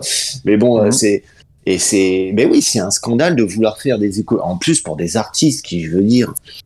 Euh, voilà quoi, et il faut arrêter quoi. C'est pas, je veux dire, le studio elle a pas trop le problème de se poser la question qui va le payer. Et euh, mais ouais, c'est dommage quoi, c'est dommage de, de, de voir ça quoi. C'est c'est dommage et puis bon après en même temps, euh, Chris quoi. Ah, bon, il aime pas Chris non plus. Euh, Non mais ouais mais Ouais, après, tu vois, déjà, je veux dire, elle se la joue à la Michael Jackson dans sa. Enfin bref, c'est pas, c'est pas étonnant, quoi. Quelque part, ça pourrait, elle aurait pu le défendre comme un, que c'était un énorme clin, d'œil, mais dans ce cas-là, faut l'assumer dès le départ, tu vois. Et euh, Oui, ouais, ou qu'elle faisait peut-être un test. Elle aurait pu, elle aurait pu rebondir en disant un truc comme ça. Bah après, elle essayait pas de le. En fait, elle utilisait des boucles qui sont du, qui sont euh, par essence libres de droit, et elle avait pas à les déclarer vu qu'elles sont libres de droit. Hmm. Mais en fait, c'est juste que toi, tu peux faire exactement la même instru que si tu achètes Logic, qui est un logiciel qui coûte euh, 80 ou 100 euros euh, sur le Mac Store, je sais pas comment ça s'appelle sur Apple. Mhm. Tu peux faire euh, la, même- exactement la même instru. En fait, tu récupères euh, la boucle de batterie numéro tel, et la boucle de basse Oui, et la boucle de ouais. guitare, et tu refais l'instru de Christine and the Queen. Mais ouais, mais tu vois, par exemple, dans le hip-hop, je veux dire, c'est ce que c'est ce, c'est ce qu'ils ont fait, les gars. Mais je veux dire, il y a une, il y a vraiment une transition. Je veux dire, il y a vraiment un, un monde à se dire, c'est vraiment les mecs ont su faire euh, transcender le, je veux dire, des, des, des riffs, des, des, des, des patterns de musique. Ils ont su transcender ça, donc vraiment quelque chose d'autre, de nouveau. Alors que là, bon, si je prends euh, pour l'exemple de Chris, euh, Chris, elle fait du, du, du faux Michael Jackson, elle prend du coup un, un, un beat de Michael Jackson pour faire, tu vois, je veux dire, euh, c'est ça n'a pas de sens. Autant elle aurait pris un truc de, de, de, je veux dire, pour faire évoluer ça vers autre chose, je veux dire, vers, c'est, c'est, c'est, c'est de la création artistique. Mais là, c'est pas de la création artistique au sens où, je veux dire, c'est pour faire la même chose, quoi. Donc, Mm. euh, bah après, c'est, voilà. Je vous, je vous, je vous l'ai dit, hein, je suis très tranché comme gars. hein. Je suis- Non, et toi, Ilan, qui est producteur par rapport à tout ça? Euh, par rapport à tout ça, alors du coup, maintenant, on a plein de, de ressources où on peut utiliser des boucles. Donc, Hmm. il y a les logiciels qui ont leur propre boucle, et après, il y a des, des services, euh, un peu comme des services de streaming, en fait, euh, du type, ça s'appelle Splice, par exemple, on peut acheter euh, dessus, euh, on peut acheter des instruments virtuels, des logiciels pour euh, faire du mixage ou com- de la composition. Hmm. On peut aussi les louer, ces logiciels, et on peut aussi acheter des boucles Hmm. qui sont des boucles, euh, c'est des packs en fait. Donc il y a des packs de sons, par exemple des sons de, de grosses caisses ou des sons de, de caisses claires. Et après il y a aussi des boucles entières, donc c'est des mélodies, euh, des accords, etc.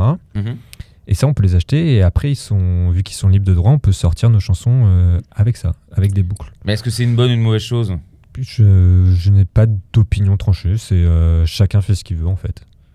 Ça- mais ça- mais ça veut pas dire que tu utilises que ça. Tu peux utiliser une boucle et euh, rajouter euh, ta sauce par-dessus, rajouter une guitare, euh, la couper, la déformer. euh, Oui, après, si tu l'utilises comme dit Fabien, tu la prends et que tu essaies de travailler, tu l'amènes autre, euh, autre part. Ou une vraie création. Daft Oui. Punk, c'est du sampling aussi. Oui, bien sûr. Bah oui, Alors, complètement. euh, Mais le sampling n'est pas quelque chose de négatif, quoi. C'est, c'est, c'est juste si c'est pour sampler et faire la même chose derrière. Bon, d'une part, quel est l'intérêt? Et, euh, et c'est un peu, quelque part, du, du vol artistique. Après, c'est, si tu fais exactement la même chose, après, si tu fais évoluer, moi, le sampling, je trouve ça, je trouve ça excellent. Oui, donc en fait, là, la- les, les technologies que- qui se mettent à disposition. Après, il y a euh, d'autres technologies qui sont un peu hybrides avec euh, ce dont on parlait avant, euh, qui est euh, un ordinateur, euh, une intelligence artificielle qui compose entièrement. Il y a Mm. des aides à la composition qui sont des logiciels où tu vas commencer un accord et lui, il va te proposer euh, cinq possibilités d'accords qui iraient avec le premier que tu as choisi. Et une fois que tu choisis le deuxième, il te propose le troisième et le quatrième, etc. Pour, que, pour les gens qui sont parce qu'il y a beaucoup de, de beatmakers, etc., qui sont pas nécessairement musiciens de formation ouais. et qui ne savent pas faire ça, ou des DJ producteurs. Et du coup, ça, ça leur apporte des outils d'aide à l'écriture musicale, on va dire. Donc c'est bien pour les gens qui ont envie de s'essayer, entre guillemets, Ah non, mais tu peux musiciens, être, mais. euh, euh, tu mais- peux être Dead Mouse, qui est le genre un des plus gros DJ au monde, et ne pas connaître la musique. Quand tu vois sa masterclass, il prend sa note, euh, qui est une note virtuelle sur son ordinateur, et il teste toutes les notes, toutes les 12 notes, euh, Oui, il et il choisit euh, celle qui sonne bien. Hmm. Parce qu'il connaît pas son solfège, mais c'est pas un drame de pas connaître son solfège. L'outil lui permet de faire la musique qu'il a dans sa tête. C'est aussi formidable ça. Oui, donc Mm. encore une fois, c'est du moment que, comme dit Fabien, si euh, s'il amène une créativité ou en tout cas qu'il y a quelque chose, une démarche et puis euh, et puis une, une, une Ouais, après quand tu as ton euh, logiciel et que te- tu commences un accord et qu'il te propose euh, plusieurs limite. possibilités, etc., au bout d'un moment, euh, tu peux faire exactement la même chanson que le voisin. Qui ah a oui, le bah logiciel. forcément, parce que si t'as les... Ouais. Ouais. Ok. Bon. Bah... Allez, allez, dernier, dernier élément un peu, un peu touchy. C'est un élément qui s'est imposé là un petit peu partout, qu'on voit beaucoup alors dans les musiques actuelles. Mais euh, je vous avouerai, j'ai- tilté dessus en préparant ce, ce, ce, ce débat, puisque en bon auditeur, j'écoutais Restless, et il me semble être tombé sur un truc de, de Julian Casablancas. Mhm, Et quelques temps plus tard, je suis tombé sur un autre morceau, donc enregistré avec son groupe un peu délire, la The Voids. mhm. Il a fait un morceau qui s'appelle The Eternal Tao 2.0. Mais quelle horreur le, le vocodeur au maximum. Je ne sais pas si vous êtes tombé sur ce morceau. Si vous ne l'avez pas fait, je vous le recommande. Enfin, je, Bah, le, le niveau de... On dit tout le temps les, les rappeurs, machin et tout. Mais Julian Casablancas, quelqu'un lui a dit qu'il fallait arrêter ça ou pas? Non mais si tu veux, son dernier succès c'était avec Daft Punk, donc euh, le mec essaye de Voilà. renouer. Ouais. Oui, c'est pour ça qu'il Ah le bah. fait. hein. C'est pour, faire du, du- du Daft Punk en fait. C'est complètement copié. Du coup, il n'y a pas de créativité. Après, le vocodeur, est-ce que c'est une mauvaise chose? Alors, il y a deux choses. Il y a le vocodeur et l'autotune qui sont deux choses différentes, mais qu'on Ouais. assimile euh, souvent. Mhm. Est-ce que c'est une mauvaise chose? Je sais pas. T'aimes bien Oh, T'as le droit de dire, est-ce que. Bah, est-ce que- Pierre, il veut Ah, que je lui le produise se des nouveaux morceaux. en fait, hein. Ouais, Pierre, ouais, ouais, il veut que je lui produise des a- nouveaux morceaux, donc euh, on va en avoir besoin de les clients l'autotune. futurs et potentiels. Ah, c'est pas bien ça, Ilan. C'est Putain, pas le bien. mec, il a une démarche commerciale. Mais en fait, moi, Ah, je suis pas. C'est pas moi qui fais le choix, en fait. C'est l'artiste. Moi, je lui propose plusieurs possibilités. Je lui donne mon avis, mais au final, ça reste. En tant que producteur, moi, l'album, ça reste l'album de l'artiste. Donc, je suis pas là pour lui imposer quelque chose. Après, par exemple, l'album que je vais faire avec Pierre. Pierre, je vais lui imposer l'autotune, ça c'est clair, parce qu'on pourra pas faire sans. Oh yo, ça va? Dis donc. Euh, bref. Euh, non, mais euh, je sais pas, moi, l'autotune, l'autotune, c'est quand ça corrige la voix, c'est ça? Oui, c'est ça. Voilà. C'est- bon. Comme ça, tu es juste. Oui. Et si tu le pousses très fort, en fait, ça fait, euh, ce- ça fait des artefacts qui font le son connu de l'autotune, qui est très utilisé dans la pop, dans la musique rap, etc. Oui, euh, bah c'est après tout- dépend comment c'est utilisé. Encore une fois, non. Je, si on reste dans la logique de ce qu'on dit depuis le début, euh, si c'est abusé et utilisé bêtement, ça, ça passe. en fait, c'est pas devenu la norme. Dans, Ouais, c'est ça, que dans j'avais beaucoup de que c'est musique, devenu la norme. que ça n'a pas Ouais, mais- uniformisé la création? Non, mais est-ce que c'est pas aussi une mode? Je veux dire, c'est peut-être un truc qui est là et qui va repartir après. Ouais, Enfin, ça euh, fait quand même plus de 10 ans que c'est là. Oui, bah il y a des trucs qui sont bien à chier, qui sont là depuis 40 ans aussi. Hein, donc je veux dire, il y a Ah, c'est encore. Ah, Lâche-les là.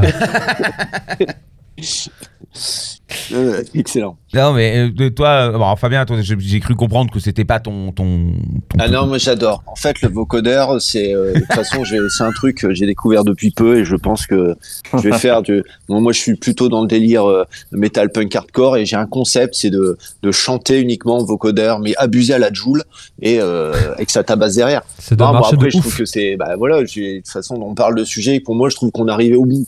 Donc, en fait, quand un mec comme Joule euh, se prend pour un chanteur, parce qu'il se prend pour un chanteur, et qui en fait ne chante pas, en fait, il, il se le chant, c'est l'ordinateur qui, parce que en fait, c'est, faut se rendre compte, hein, pour, faut essayer ce genre d'outils pour se rendre compte à quel point, je veux dire, tu, tu vas émettre un, quelques sons de ta voix, et en fait, euh, si tu veux, te, on peut le bouger pour faire un fa dièse, un, un, un do, on en fait ce Après, que tu veux. moi, en fait. même avec autotune, je chante mal. De quoi? Même avec autotune, Même- je chante mal. hein. Ah, c'est parce que ça change peut-être pas ton, le timbre de ta voix, mais euh, t'es- Mais est-ce que c'est pas ça le punk Est-ce que c'est pas punk justement Je veux dire que après quelque part, ça te, c'est un- son tellement typique aussi que en fait, euh, ça, ça banalise complètement la, la, la voix, quoi. Je veux dire, t'as même plus. Je veux dire que ce soit Jules, mais ce soit un autre de ces, ces gugus à côté qui va, qui va chanter à peu près euh, dans le même délire. Tu vas pas capter la différence si c'est Jules ou un autre, quoi. Bah, je sais pas, moi je trouve que ce, Mais regarde, ça je sais fait- pas que j'ai vu un, ex- un, petit doc là-dessus où un mec, euh, je tombais, je tombais là-dessus où, où on suit Jules dans sa composition en studio. Mais quand tu vois ça, mais tu te dis mais ah putain mais ça fait peur quoi parce que donc le mec sache pas aligner une phrase en sachant faire euh, sujet verbe complément bon d'accord ça c'est un fait. Mais euh, dans sa musique aussi, je veux dire, il prend un piano, il fait bip bip bip bip. je veux dire, c'est affligeant, mais c'est vraiment affligeant. Alors c'est soit affligeant, Bon, soit c'est du génie. De quoi? C'est un génie? C'est c'est soit affligeant, soit du génie du coup. S'il fait bip bip bip et que c'est euh, c'est après c'est- c'est fini. Ouais, bah, bah, moi j'ai mon point de vue là-dessus. Euh, Le Alors. courage de Fabien qui s'est quand même tapé un documentaire sur Joule. Hein. Pour Ah, je l'ai vu aussi, hein, c'était mais chez- sur hein. Combini. Parce que moi je pars toujours dans le principe, avant de critiquer, regarde. Bien je- sûr. Là, je ah, non, observe, écoute. Et là, j'écoute et j'observe. Et après, bon, je le, là, je le dis avec mon point de vue. Et franchement, tu, c'est, c'est quand même, c'est triste, quoi. Le mec, il, au contraire, il est fier de te dire qu'en en gros, une journée, il peut te composer un album en entier. Mais en termes de création, je veux dire, euh, cérébrale, je veux dire, comment tu peux composer un album en entier? Si ce n'est en, en faisant euh, de la merde. Mais Eh ben, si, c'est pas, c'est si pas Gainsbourg. Et- si Gainsbourg compose un album en entier, standards, quoi. en C'est un comme jour. tout à l'heure tu disais, le vocodeur c'est le standard, mais mais c'est ces mecs-là qui t'ont imposé à tout le monde. Bah c'est pas ces mecs-là, c'est derrière des boîtes de prod. Parce que encore quoi que lui, je crois qu'il il en il se défend en autoproduction, je crois. Mm. Mais euh, mais voilà quoi, c'est c'est des standards, des étiquettes, qu'on- et voilà, et mange, mange, mange, mange quoi. Alors, on en avait parlé lors d'un précédent débat avec Pierre. Il faut savoir que Joule, en fait, derrière, c'était quoi? L'idée, c'est de mitrailler euh, en titre, puisque Ouais. on va y revenir. Ça, ça va parler Ilan. L'idée, c'est de plaire aux algorithmes de Spotify. Plus tu es présent, plus tu as de chances d'être écouté. On en avait parlé. En fait, il a euh, des albums qui euh, Un al- deux albums de par an. façon exponen- exponentielle en termes de titres. On est passé de 17 à 36. Enfin voilà, le, le mec est là pour mitrailler. Ouais, c'est clair. hein. La qualité, Mm. c'est pas le souci. Mais Ilan, euh, Il- Ilan disait un truc, excusez-moi, euh, très justement. Si c'était un artiste, Si c'est Serge Gainsbourg qui te compose un album en une journée, est-ce que c'est pas du génie? Et est-ce qu'il y a une Si, différence du coup entre J- Jul et Serge Gainsbourg? Ben, alors, ce qui est, ce qui est bien, c'est que si, quand tu vas écouter Serge Gainsbourg, c'est que derrière, je veux dire, tu as une vraie composition musicale. T'as pas euh, deux pauvres accords qui, qui s'enchaînent et, et euh, un même beat qui est constant, qui est toujours le même. Je veux dire, y a le mec fait, attention à, à, justement ce qu'on parlait tout à l'heure, de dynamique, de temps fort, de temps faible. Je veux dire, il te fait, euh, il te, je veux dire, il y a de- de- dans, dans la rythmique. Je veux dire, tu écoutes un album de Serge, Serge Gainsbourg. Je veux dire, rythmiquement, le mec se fait chier pour qu'un un morceau ne ressemble pas forcément à l'autre. Euh, tu vois, il y a, en termes de création, je veux dire, il y a une honnêteté en termes de création artistique qui fait que le mec, euh, ben, de toute façon, quand tu quand tu composes, quand tu crées un album, t'as envie d'être fier de ce que tu fais. Et tu le fais pas, tu le fais aussi parce que tu, tu vois, tu t'es fait chier, ça te fait plaisir de, de, de voilà, tu t'as fait évoluer un album vers vers différents univers. Et c'est et je veux dire et ça ça ça tu peux pas le faire en, en 24 heures, c'est pas possible. Hormis si t'es un génie. Et dans ce cas-là, bravo, c'est un génie. Mais si je prends un album de Joule, d'accord, donc il va avoir un morceau en rythme ragaton, un morceau en rythme, attends, ragaton aussi, un autre morceau en rythme techno, un autre morceau en rythme techno. Et en fait, je veux dire, rythmiquement, si tu écoutes bien, c'est hyper pauvre. Je veux dire, t'as as deux styles de musique dans, dans ces trucs. À part peut-être, il y a une balade là-dedans. Et euh, enfin bref. Une Bah, désolé, je, je taille ce genre, ce genre d'artiste, mais pour moi, c'est c'est à, c'est à, cause de ces artistes-là qu'on va vers une médiocrité musicale, quoi. Parce que et alors c'est quoi? C'est c'est de leur faute ou c'est le c'est le fait de s'il y a trop de gens qui écoutent ça, c'est un c'est Manu a dit c'est de la faute du système. mais c'est un problème. Moi, je personnellement, euh, je trouve ça. J'ai moi j'ai peur que mes gosses un jour ils me reviennent, ils me fait putain mais euh, ce- cet artiste c'est génial. Oh, putain mais si ça m'arrive, mais laisse tomber, ça ça, ça, ça me fait mal. Hein. euh, c'est possible que ça arrive. hein. non, non, Ah, pas putain, que. je j'ai- j'essaie de tout faire pour. euh, Non, mais je- j'en suis persuadé. Après, euh, rien n'empêche euh, tes enfants de- de- de- d'avoir leur propre avis puis de finalement prendre leur chemin. Et ils sauront peut-être ta notion et ils comprendront. Mais, mais euh, je- après, la musique, ça, c'est les gens la consomment. Je sais pas si c'est parce qu'on fait de la musique de merde que les gens la consomment plus. Je, je, je, je- je pense pas qu'il y ait forcément de relation. Là-dedans, euh, c'est en vérité, euh, c'est juste que ça se consomme facilement. C'est pas un truc de, de réflexion. Et là, on, on en Mm. parlait aussi, c'est le côté festif entre guillemets. Alors, je- moi, je bon, Jules, d'accord, moi je peux pas écouter non plus, mais mais euh, je, je sais que ma nièce. euh, Pourtant, t'es du Sud. et- effectivement, pas très loin de chez lui. Mais, euh, mais quand même, ça t'es en train de traiter. euh, il y a- il y a un- j'ai un- bon, je vais pas rebondir là-dessus. Mais, euh, mais, euh, mais euh, qu'est-ce que je voulais dire? nièce. Putain, Ma nièce, elle, elle écoute ça. Bon, euh, c'est vrai, quand elle m'a dit ça, elle, elle m'explique qu'en fait, pour elle, elle associe ça non pas à quelque chose d'intelligent, ni de, mais que c'est simple et que c'est, euh, ça rallie aussi à, à- à- elle à ses amis. euh, et puis elle a fait le côté un petit peu festif, simple, con. elle m'a dit, moi, j'ai essayé d'écouter ce que t'écoutes, tonton, et elle m'a dit. Euh, j'ai plus de fois envie de me pendre pas parce, parce que les paroles parlent de Pourquoi suicide ils ont de du machin maquillage noir, les messieurs et, euh, et que Tonton. ça arrête pas de chialer elle a dit moi j'ai envie d'un- comme je, je suis un peu triste j'ai envie d'un truc qui est un peu con qui me donne un peu de de, de sourire et de simplicité puis d'un truc positif ouais donc euh, après je suis train, je suis pas en train de défendre C'est Jules hein. dommage parce que tu parles de la fête, tu vois, tu parles de la fête, mais bon, je veux dire, euh, je veux dire, bah, tu prends des artistes comme les Daft Punk. Patrick Euh, Sébastien. C'est bon, c'est quand même une musique qui est euh, qui est faite pour passer en club, je veux dire, pour Bien que des sûr. gens dansent, pour que des gens fassent la fête. Mais derrière, il y a quand même quelque chose, je veux dire, tu vois. Et euh, même si, euh, je veux dire, ça, euh, en termes de goût, moi personnellement, musicalement, bon, il y a des trucs que j'aime bien, il y a des trucs que j'aime moins, mais c'est ça reste de la musique festive. Mais pour autant, c'est il y a quand même une qualité, il y a une qua- qualité musicale, dire, en termes de création, de, de, son, euh, même de rythme. Je veux dire, ils ont, ils ont fait quand même des trucs. La dernière euh, je, je faisais découvrir à mon enfant euh, Monsieur Oiseau, Hmm. Tu vois. Oui. Et euh, mais tu vois, j'écoutais le truc, je suis putain, c'est vieux, mais putain, le beat, il est cool, quoi. Tu vois, c'est pas juste un, c'est pas un beat standard. Il, le mec, il, voilà, il s'est fait un peu chier, quoi, tu vois? Et même, même dans la musique, après, je, je, je connais pas des, des masses dans ce style de musique-là. Je pense qu'il y a quand même une partie, une grande partie de mecs qui sont musiciens, qui cherchent à trouver parce que un- un- ça pourrait être très facile, hein, je veux dire, à chaque fois d'utiliser le même beat et justement de, de chercher autre chose. Et ce que moi je reproche à ces mecs-là, c'est que du coup, ils te, c'est, c'est sûr, c'est hyper facile. Mm. dire, la- mais euh, à, ta, à ta nièce ou je sais plus. Enfin bref, Oui. faut que tu lui fasses écouter des trucs comme euh, Daft Punk, comme euh, je sais pas. Faut, Ouais, mais elle, connaît. Après, c'est juste parce que ça lui est offert et que effectivement, il y a ce, ce truc de, de, de, de masse. C'est-à-dire, euh, voilà, les gens sont Ah, c'est ça. se- se- s'entendent De et puis ils peuvent, euh, voilà.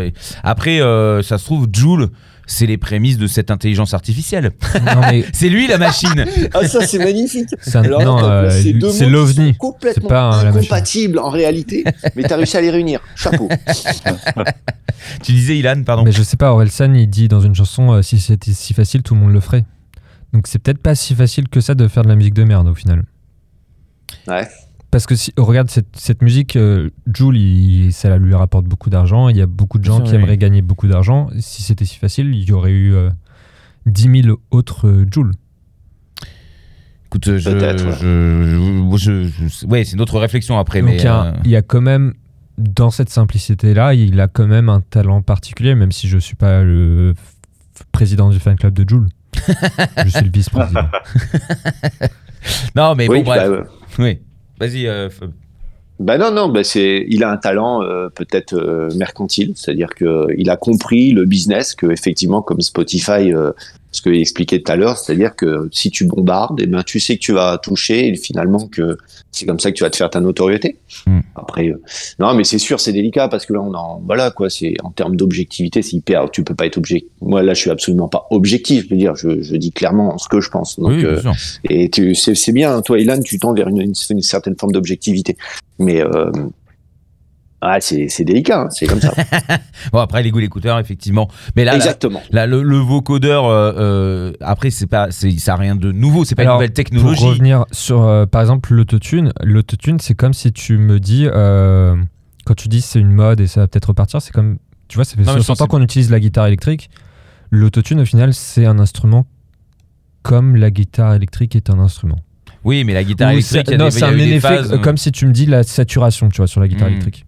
Bah, l'autotune, c'est la même chose que la saturation. Oui, mais il y a des moments où euh, c'est plus utilisé que d'autres, tu vois ce Ouais. que je veux dire? Et il y en a, ça a été utilisé pendant 30 ans, et puis après, c'est descendu pour. Mais voilà, mais moi je trouve, au final, je trouve ça dans l'esprit, je trouve ça limite punk en fait, parce que c'est-à-dire que les punks c'était des mecs qui avaient pas le talent pour jouer du Queen et qui se sont dit bon, on va faire un truc qui nous ressemble avec l'énergie, avec euh, l'émotion qu'on a envie de rendre, mais avec le niveau musical qu'on a et peu importe le niveau musical qu'on a. Et là en fait, on a des outils comme l'autotune, etc., qui te permet malgré ton niveau ou ton peu de niveau de produire quelque chose et peut-être de faire ressentir quelque chose à quelqu'un d'autre. Donc, c'est- les Ouais. technologies permettent de, euh, de- à des gens pas forcément bons de faire Mais et de ont quelque s'exprimer chose à dire. de s'exprimer artistiquement entre guillemets dans le sens où ils sont libres de, de- de tenter en tout cas de créer. Alors après la, la question ce serait euh, justement euh, est-ce qu'il faut pas interdire aux gens euh, d'être libres de créer même s'ils font quelque chose de Ah, mais nul? ça, on est d'accord, il faut aussi leur interdire de voter, mais ça, c'est mon opinion personnelle. Non, Ah bah, bah. je suis d'accord avec vous, là, les gars. je, vous suis à, je vous suis à 200%. Ah là là, c'est bienvenue vrai. en Russie, messieurs. bah, c'est ça. Ah, bah voilà, Vladou, un mec bien, ce mec. Ah, vous le vouliez en fait, vous osiez pas le dire là dans votre Occident euh, débridé de capitalisme. Finalement, c'est bien d'avoir un homme avec une poigne de fer qui vous dit quoi faire et comment. Bah voilà, suffisait de demander. Et avec bon Mais goût. le... ben oui, c'est ça. Il faut un, un, un- un Vladou, mais qui a du goût musical, et puis voilà, tout, tout ira bien. Patricia Cass. Ah, Imagine, Ouais. la- toute Ouais. la musique du monde, ce n'est que Patricia Cass. Ou Après, toutes les chansons du monde chantées par une voix virtuelle. le- sur le punk, en fait. Tu disais que est-ce que c'est pas quelque part, ce sont pas des punks? Euh, faut pas oublier que les punks, la naissance du punk, ça vient d'un mouvement social. Et, c'est- et ces mecs-là ont, ont une rage, ont- avaient quelque chose à, à dire au-delà qui, qui transposait la musique. C'est-à-dire que c'est- c'est pas juste de la musique, c'est-à-dire qu'il y a vraiment une- un message qui va co- contre une culture, tout ça. Et euh, moi, je suis pour revenir à ce, ce- cet exemple-là qu'on cite depuis tout à l'heure, on lui fait une pub géniale, mais il est où le message? Euh, Mais t'as pas écouté Moulaga, hein, parce il qu'il y a du message dans Moulaga message, quand là, même. derrière ça. il y a du message dans Moulaga.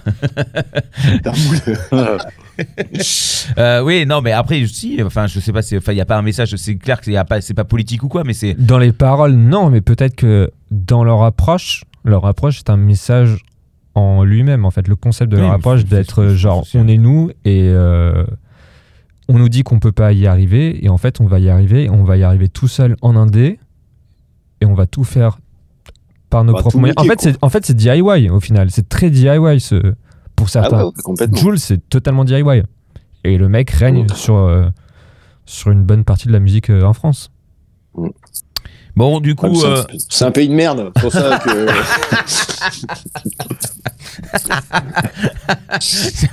c'est bien. Il faut des avis tranchés un petit peu comme ça parce Non, que mais- effectivement, sinon non, on n'avance pas. Après, il faut rega- regarde aussi euh, en termes de, de, de, de culture musicale. Bah, après, je pense que au- autour de nous là, euh, on a, je pense, on a plutôt une culture musicale assez anglo-saxonne, ce que j'ai pu un peu percevoir. Oui. Mais je veux dire, je veux dire, euh, prenons la, la musique à l'échelle de, de, de, de tout le monde. À l'école, tu as pris la flûte à bec, d'accord? Tu as appris la flûte à bec par un mec qui euh, n'était peut-être pas musicien et qui a fait juste des études de musicologie ou je sais pas quoi. Tu as appris la flûte à bec. Comment ça a pu te donner goût à faire de la musique, tu vois? Et je prends Attends, un tes collègues, euh, tu penses à tes collègues profs de musique quand tu dis ça? De quoi, pardon? Tu penses à tes collègues profs de musique quand tu dis ça? Ils vont pas être Ah, très mais je les contents quand encule, les profs de musique, j'en ai rien à foutre. les mecs, ils m'ont fait chier alors que j'ai une, j'ai une éducation musicale, mais je me faisais chier quand j'étais en cours de musique. Alors que, tu vois, j'ai commencé très très très tôt la musique, mais mais quand j'étais en cours de musique, j'y prenais aucun plaisir. Alors que ces mecs-là auraient dû me, me, me faire naître un, un- plaisir vers la musique et me faire découvrir autre chose. Parce que euh, tu prends un exemple, je reparle de notre culture en France, d'accord? Euh, Si tu vas dans d'autres pays, et je vais prendre le cas euh, référence, tu prends les États-Unis. Ben, ils abordent pas la musique de la même manière, je veux dire. Euh, Déjà à l'école. Donc, euh, si tu veux, tu formes déjà des, des, des, des, gens à écouter de, de la musique différemment, à aussi euh, euh, la musique aussi. Tu vois, si par exemple je reprends ta nièce, elle, elle saurait juger qu'en fait euh, euh, musicalement, putain, c'est hyper pauvre. Donc pourquoi en fait je me fais, pourquoi je suis merdologue quoi? Tu vois, pourquoi j'écoute de, j'écoute de la merde Tu vois, si elle savait faire ça, mais c'est un problème éducatif et c'est un problème sociétal. Je veux dire, tu vas aux États-Unis, tu vas dans un euh, pour l'avoir vécu, tu vas dans un camping dans, au fin fond de New Hampshire où il y a rien du tout. T'as un mec qui prend une guitare, il chante, mais tu dis putain, mais il chante comme un dieu cet enculé. Pourquoi? Parce qu'en fait, ce gamin, eh ben très tôt, euh, on lui a donné une guitare dans son dans sa classe, puis lui a dit bah voilà, euh, tiens, tu, toi tu vas faire la guitare, toi tu vas faire de la batterie, toi tu vas faire de la basse. Allez, vous essayez de faire que, tu vois, je veux dire, il y a une, une, une culture de la musique et que, que en France, faut dire ce qui est, la, la culture de la musique est quand même ultra pauvre, Mm. ultra pauvre parce que et elle vient de l'éducation. Pour revenir en, en- en termes de l'éducation, c'est-à-dire très très tôt, je veux dire, on n'aborde pas la musique comme il faut aux gamins. Je veux dire, Mm. comment tu vas donner un, je veux dire, c'est c'est triste. Moi, je trouve ça hyper triste parce que la, la musique, c'est c'est c'est une forme d'art justement qui te permet de de, de faire de t'émanciper, de, de de justement, tu sais, des fois d'aller dans une espèce de contre-culture envers tes parents, genre de choses. C'est quand même hyper important, quoi. Et et ça, en France, on on s'en, je veux dire, le gouvernement. bah, il, il a encore démontré avec le Covid la part de la culture, euh, je veux dire, de l'intérêt qu'ils ont pour la culture, ils s'en branlent totalement. Donc, il faut pas s'étonner que je veux dire, aujourd'hui, on a des, des mecs comme euh, Jules et, euh, et pas mal de gens qui sont merdologues, quoi. Mais du coup, t'as rencontré Kenji Girac dans le New Hampshire? Ouais, exactement. Bra- euh, Figure-toi, j'ai écouté une émission la dernière fois, euh, c'était à Boomerang sur France Inter. Il était int- Alors, tu sens que le, le mec, il galère un peu pour, tu vois, pour s'expliquer clairement. Mais par contre, euh, euh, il prend sa guitare acoustique. il- Bon, les paroles, faut, que- faut que tu, tu passes, mais il chante super bien, ce mec. Il a, il, a une technique musicale quand même qui est assez, euh, qui est assez, quoi, je trouve. Pourtant, c'est pas du tout ma cam. hein, Même si j'ai après j'ai acheté l'album, du coup. Mais euh, bon, il, Non, mais fait, bah- il fait des reprises maintenant. Euh, bravo, bravo l'éducation nationale en tout cas pour la, Mais, les, les euh, cours de musique. Aux États-Unis, on apprend bah oui. la musique, la, la découverte de la musique se fait même avant l'école à l'église en fait. Et Bah c'est oui, quelque chose bah qu'on oui. n'a pas Alors en ça, France. c'est un truc fait de notre euh, athéisme. dire, on est, on- T'es en train de nous faire une bataille religieuse là. non, mais c'est euh, c'est la vérité en fait. Aux États-Unis, tu découvres Moi, euh, la musique mecs en jouant dans les leur groupes. propre euh, débat dans notre débat. Je dis ça, je dis rien parce que là, effectivement, je pense qu'on peut aller plus loin sur la, la en tout cas, euh, cette, question sociétale. Ayant des gosses, je peux vous assurer que vous pouvez faire ce que vous voulez. Quand les copains écoutent du caca, et ben les enfants écoutent du caca parce qu'il faut s'intégrer. Ne l'oubliez pas. Ouais, ouais. Mais est-ce Bah que ouais. vous connaissez Anderson Paak par exemple? Qui sort euh, un album euh, co-joint avec Bruno Mars où il forme un, nouveau duo. Et euh, lui en fait il est batteur chanteur c'est sa spécificité. En fait il fait les deux en même temps. Et c'est maintenant il est dans le circuit pop. Mais avant il jouait dans un il était batteur dans un groupe de punk. Et le week-end pour se faire un peu d'argent en fait il jouait dans le groupe de l'église. Et en fait le groupe de l'église aux États-Unis c'est là où tu fais tes armes en tant que musicien, où tu apprends à jouer, où tu découvres plein de choses. Et il y a plein de musiciens, même dans notre scène de rock, alternative, metal et tout, qui ont fait leurs armes. euh, D'où le Christian rock, de toute façon. c'est ça. Eh ben super. Ouais. non, mais ouais, les plus, les, les- les- parmi les plus grands batteurs du monde actuellement, euh, tous les, tu des- tu vois les vidéos où c'est des mecs qui mais, tu- ils te déroulent un jeu. Pourquoi ils ont un niveau si élevé en batterie? Bah, tout Simplement parce que justement, c'est ça, c'est dans les églises, c'est-à-dire que quand t'as le batteur, les mecs, c'est des battles quoi en fait qui se font où, euh, ils- où ils- justement, ça leur permet de confronter leur niveau et d'aller encore plus loin. Et bon, c'est Mais, mais Voilà. du coup, Fabien, est-ce que Dwight, dans Junon, il a été petit chanteur la Croix de Bois Est-ce que tu peux nous balancer une grosse info pas que je, je pense que je vois bien sa tronche, une, une toge blanche, un truc dégueulasse, là, porter un cierge. Je pense que il, il doit traîner une photo comme ça chez lui. Ah, il a la gueule. En plus, il est, il est comme moi, il a des origines polonaises. Et bon, bah, qu'est-ce que tu veux On a eu un pape polonais, alors forcément, je veux dire, tu te devais euh, de, de, de revendiquer une certaine chrétienté. Mais je le vois bien, moi. Je trouve que puis ce, ce revirement vers le black metal, tout ça, c'est un peu faux. Je pense qu'il est complètement fake. C'est un, c'est un- c'est c'est un grand, c'est c'est un grand croyant, euh, Doudoune. Parce que moi, je l'appelle Doudoune, hein, je l'appelle pas Dwight. Sachez-le. On en apprend donc. Très bien. bon, peut-être qu'on pourrait passer une chanson là. Oui. Euh, ouais. Euh, bah, tout à l'heure, c'était Ilan. À ton tour, euh, Fabien, de, de choisir un titre. Bah dernièrement un truc que je kiffe bien, euh, Genji et Mhm. le titre Pyrocène. J'ai cru que c'était Kenji Girac quand t'as commencé. Ah non, tu vois, Ah, ça te- ça, ça t'aurait peut-être plu aussi. Hein. non, euh, Eh bah, écoute, je connais pas, donc euh, je, on va le passer, puis comme ça, on va le découvrir ensemble. Et euh, j'imagine que c'est très créatrice. Créa, euh, vous avez compris. Créatif. Créatif, voilà. non, pas forcément. C'est en ce moment, c'est un truc. Euh, je sais pas. Je trouve ça, c'est ça, c'est c'est c'est bien.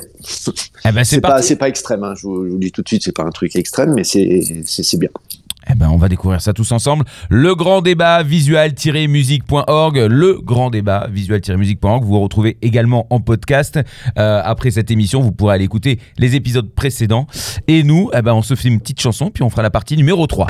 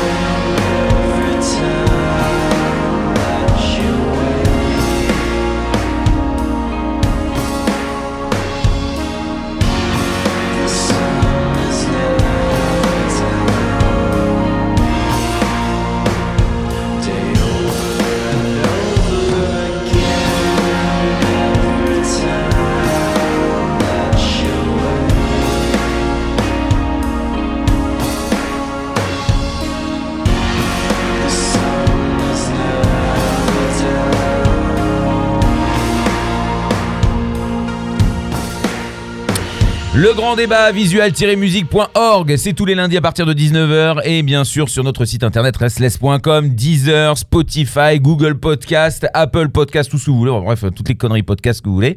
Euh, en tout cas, vous pouvez vous en délecter au moment où vous le souhaitez, en toute liberté. Ce soir, euh, donc encore une fois, Manu nous a trouvé un sujet euh, tout particulier. Manu, tu peux nous le rappeler et nous donner la troisième partie?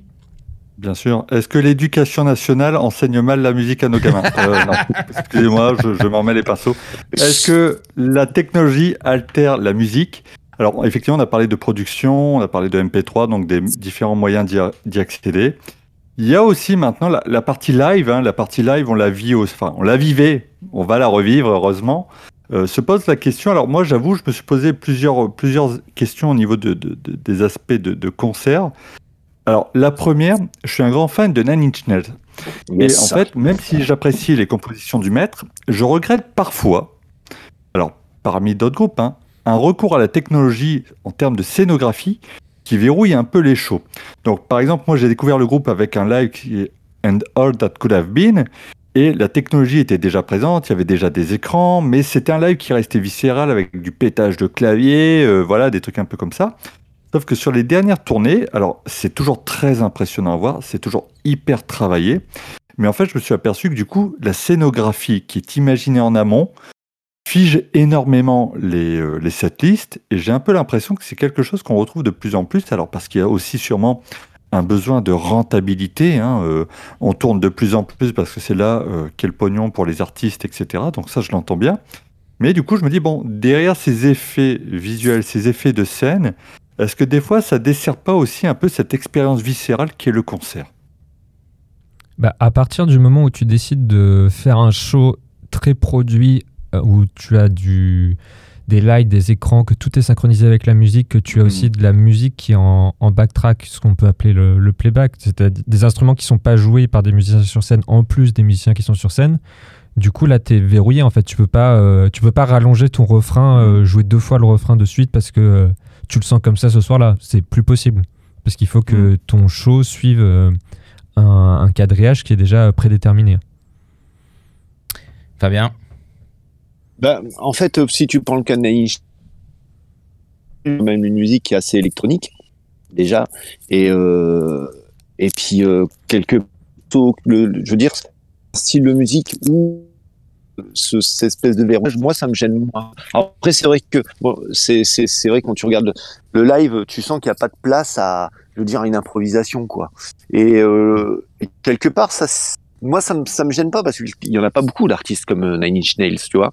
Il y en aurait beaucoup. Et ça, euh, c'est- ouais, c'est un cas. Alors, si ça dépend, si, si tu t'attendrais justement à, ce qu'à un moment euh, euh, Trent Reznor pète un câble, va faire un truc.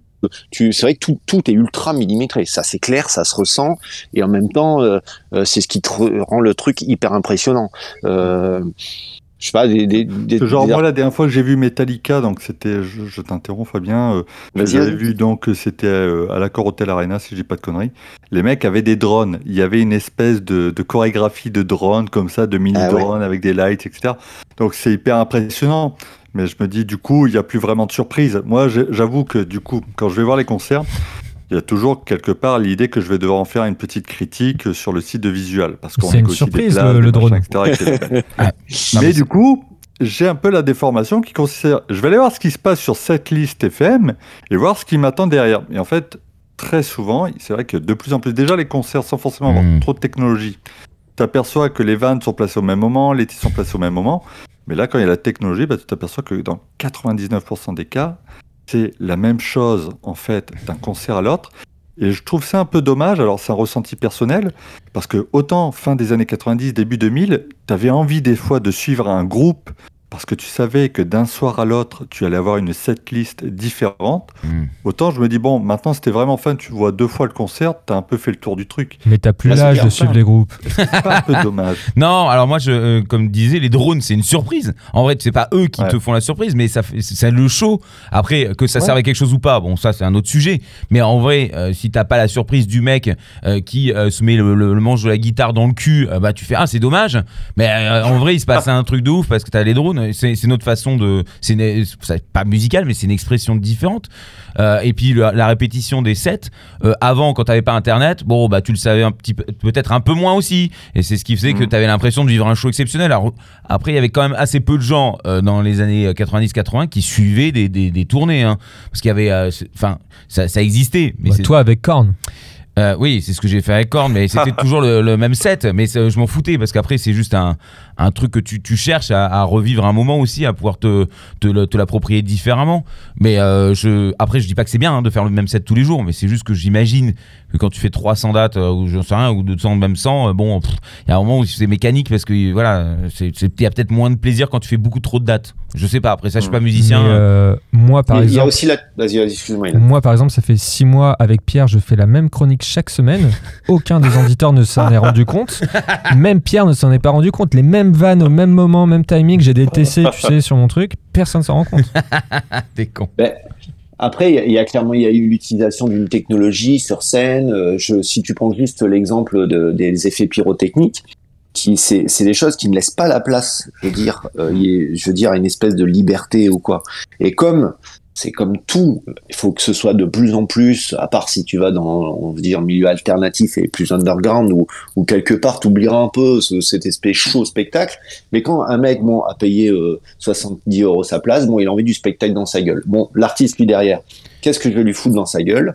Eh ben, pour que je lui foute dans sa gueule, il va falloir que je lui mette de l'effet pyrotechnique, et puis, euh, à tel moment, il faudrait qu'il se passe tel, euh, un, un laser qui déboule à tel endroit. Enfin, bref. Donc, t'es obligé, en fait, on, n'est plus dans des concerts, en fait. Je pense qu'on est vraiment maintenant dans des spectacles. Et, euh, même pour, si tu prends l'exemple de Metallica, Metallica, euh, bah oui, mais euh, James Hetfield a, vécu le problème de, l'effet pyrotechnique mal placé, et je pense que je pense c'est le genre d'artiste qui, aime bien que tout se déroule comme du papier à musique et qu'il n'y ait pas de. Là, j'ai vu un truc, ça date de d'un certain moment, mais James Hetfield qui pète un câble avec une guitare parce que je sais pas où la guitare elle était pas comme il souhaitait. Après, c'est on parle d'artistes qui sont quand même, je veux dire, euh, sur euh, d'artistes qui sont, euh, je veux dire, c'est stratosphérique, c'est pas, on n'est pas, on n'est pas dans le concert euh, même de, je veux dire, commun que tu vas trouver euh, si tu prends de Lille, tu vas aller à l'aéronef, quoi. Là, c'est des mecs, c'est dans des stades, donc qui dit un stade dit euh, spectacle, donc dit show, donc dit euh, mécanique, quoi. C'est, je veux dire, Rammstein peuvent pas se permettre. Euh, je pense pas que Rammstein peuvent se permettre à un moment que qu'il y a un des icos qui fasse le foufou à tel endroit, il peut pas parce que sinon il grille comme une saucisse. Donc euh, Par contre, on pourrait mettre un hologramme à la place de l'ARF. Je pense que ça dérangerait personne. Oh là là. C'est pas Ah, bon. oui, il a raison. On en prend un autre. marrant hein. parce qu'en plus, j'allais en parler des hologrammes et justement, effectivement, c'est quelque chose qui commence à se faire. Et euh, en fait, on voit. Bon, j'ai hésité à faire un truc vraiment spécifique, mais je lisais des interviews de mecs qui disent Bah ouais, en fait, pour les, les ayants droit, se pose la question à un moment de l'artiste mort. Comment je gère le patrimoine de l'artiste mort?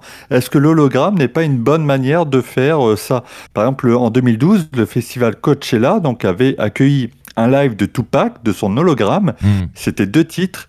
Et en fait, les mecs s'étaient amusés donc à, à recréer le visage de Tupac pour l'animer, etc. Et derrière, ils avaient scanné en 3D le corps d'un mec qui lui ressemblait vachement. En fait, il l'avait croisé, enfin tout un bordel. Mais en gros, je me dis, ah ouais, donc on en est là, quoi. C'est-à-dire qu'une fois que le mec est mort, c'est pas grave, on va presser le truc jusqu'au bout. On se pose la question de dire, mais ouais, mais du coup, vu qu'on a été négatif sur les autres parties, si on pousse la technologie au maximum du live, est-ce qu'il n'y a pas un moment où on risque de se retrouver avec des tournées à la con d'hologrammes? Euh, T'imagines, tu continues à faire des cachets alors que t'es d'ailleurs, mort euh, la, la- la victime, entre guillemets, si on reste dans le domaine du rock et du métal. Euh, voilà, est-ce que c'est des choses que qu'on doit craindre? Imagine à Pôle emploi quand ils voient que tu renouvelles ton intermittence alors que t'es mort. Putain, ça doit être un bordel dans leur tête.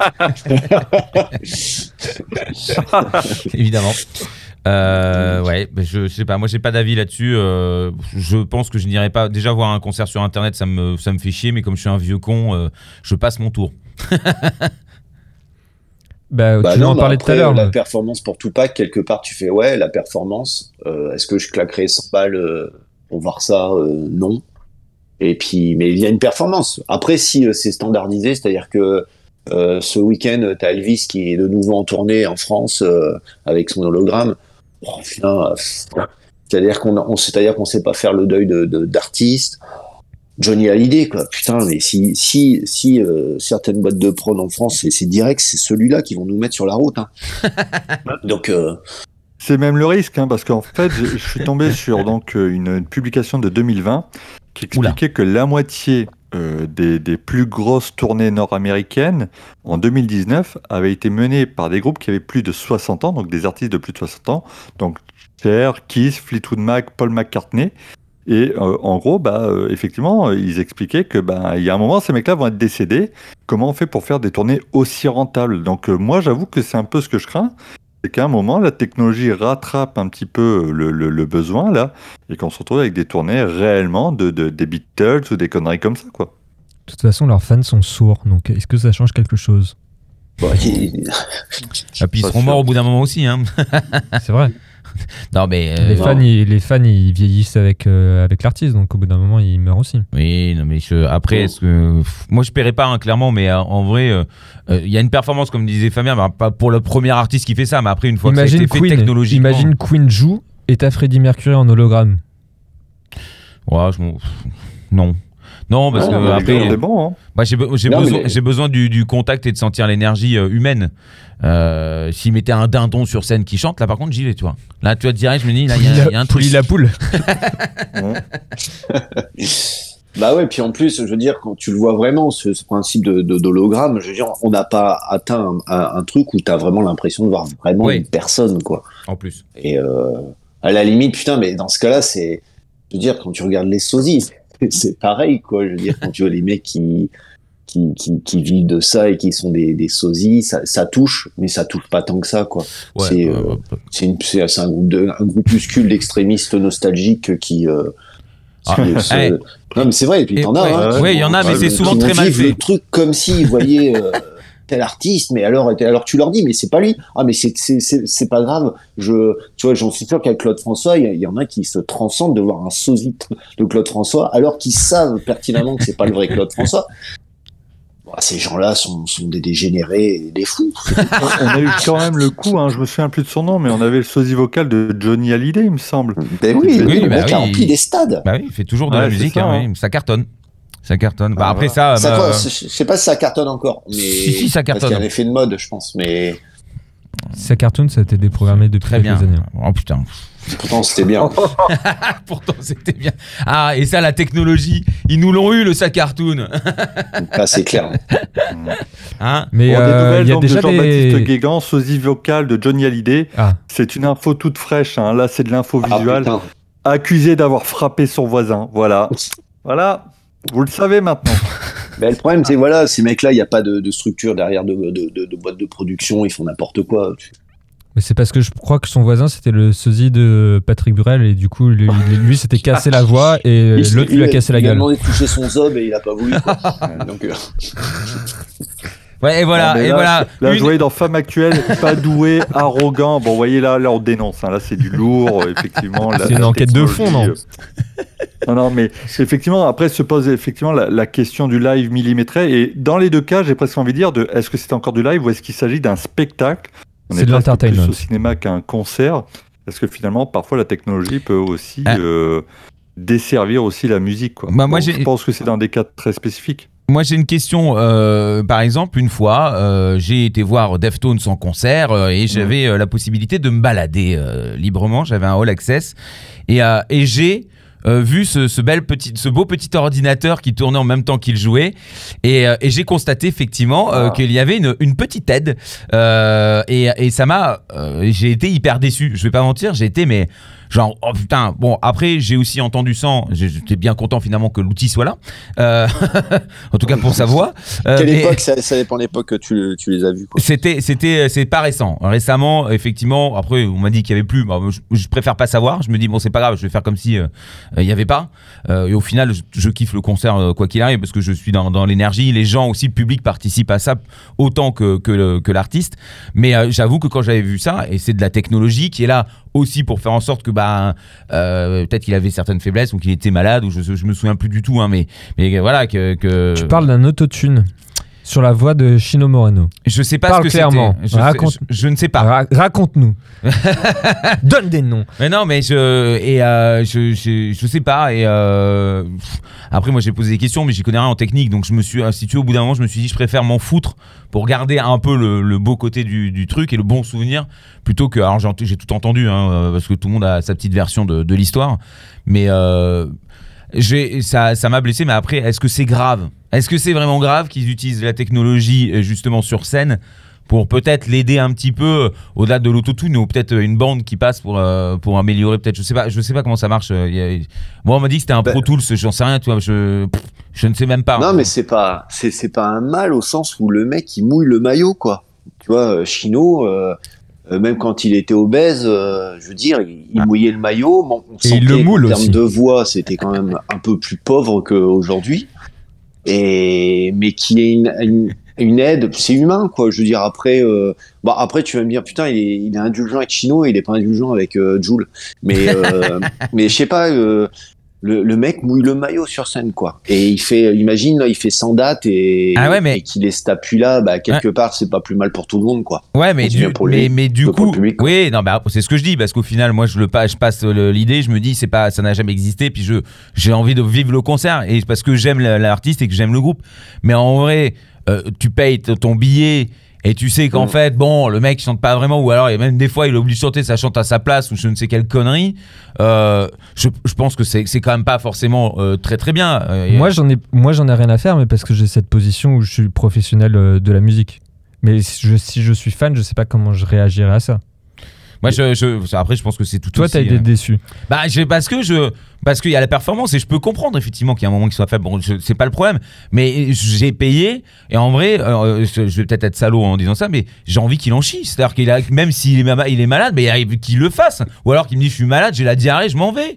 Mais, mais putain, mais pas qu'il me, qu'il me foute une bande, je sais pas.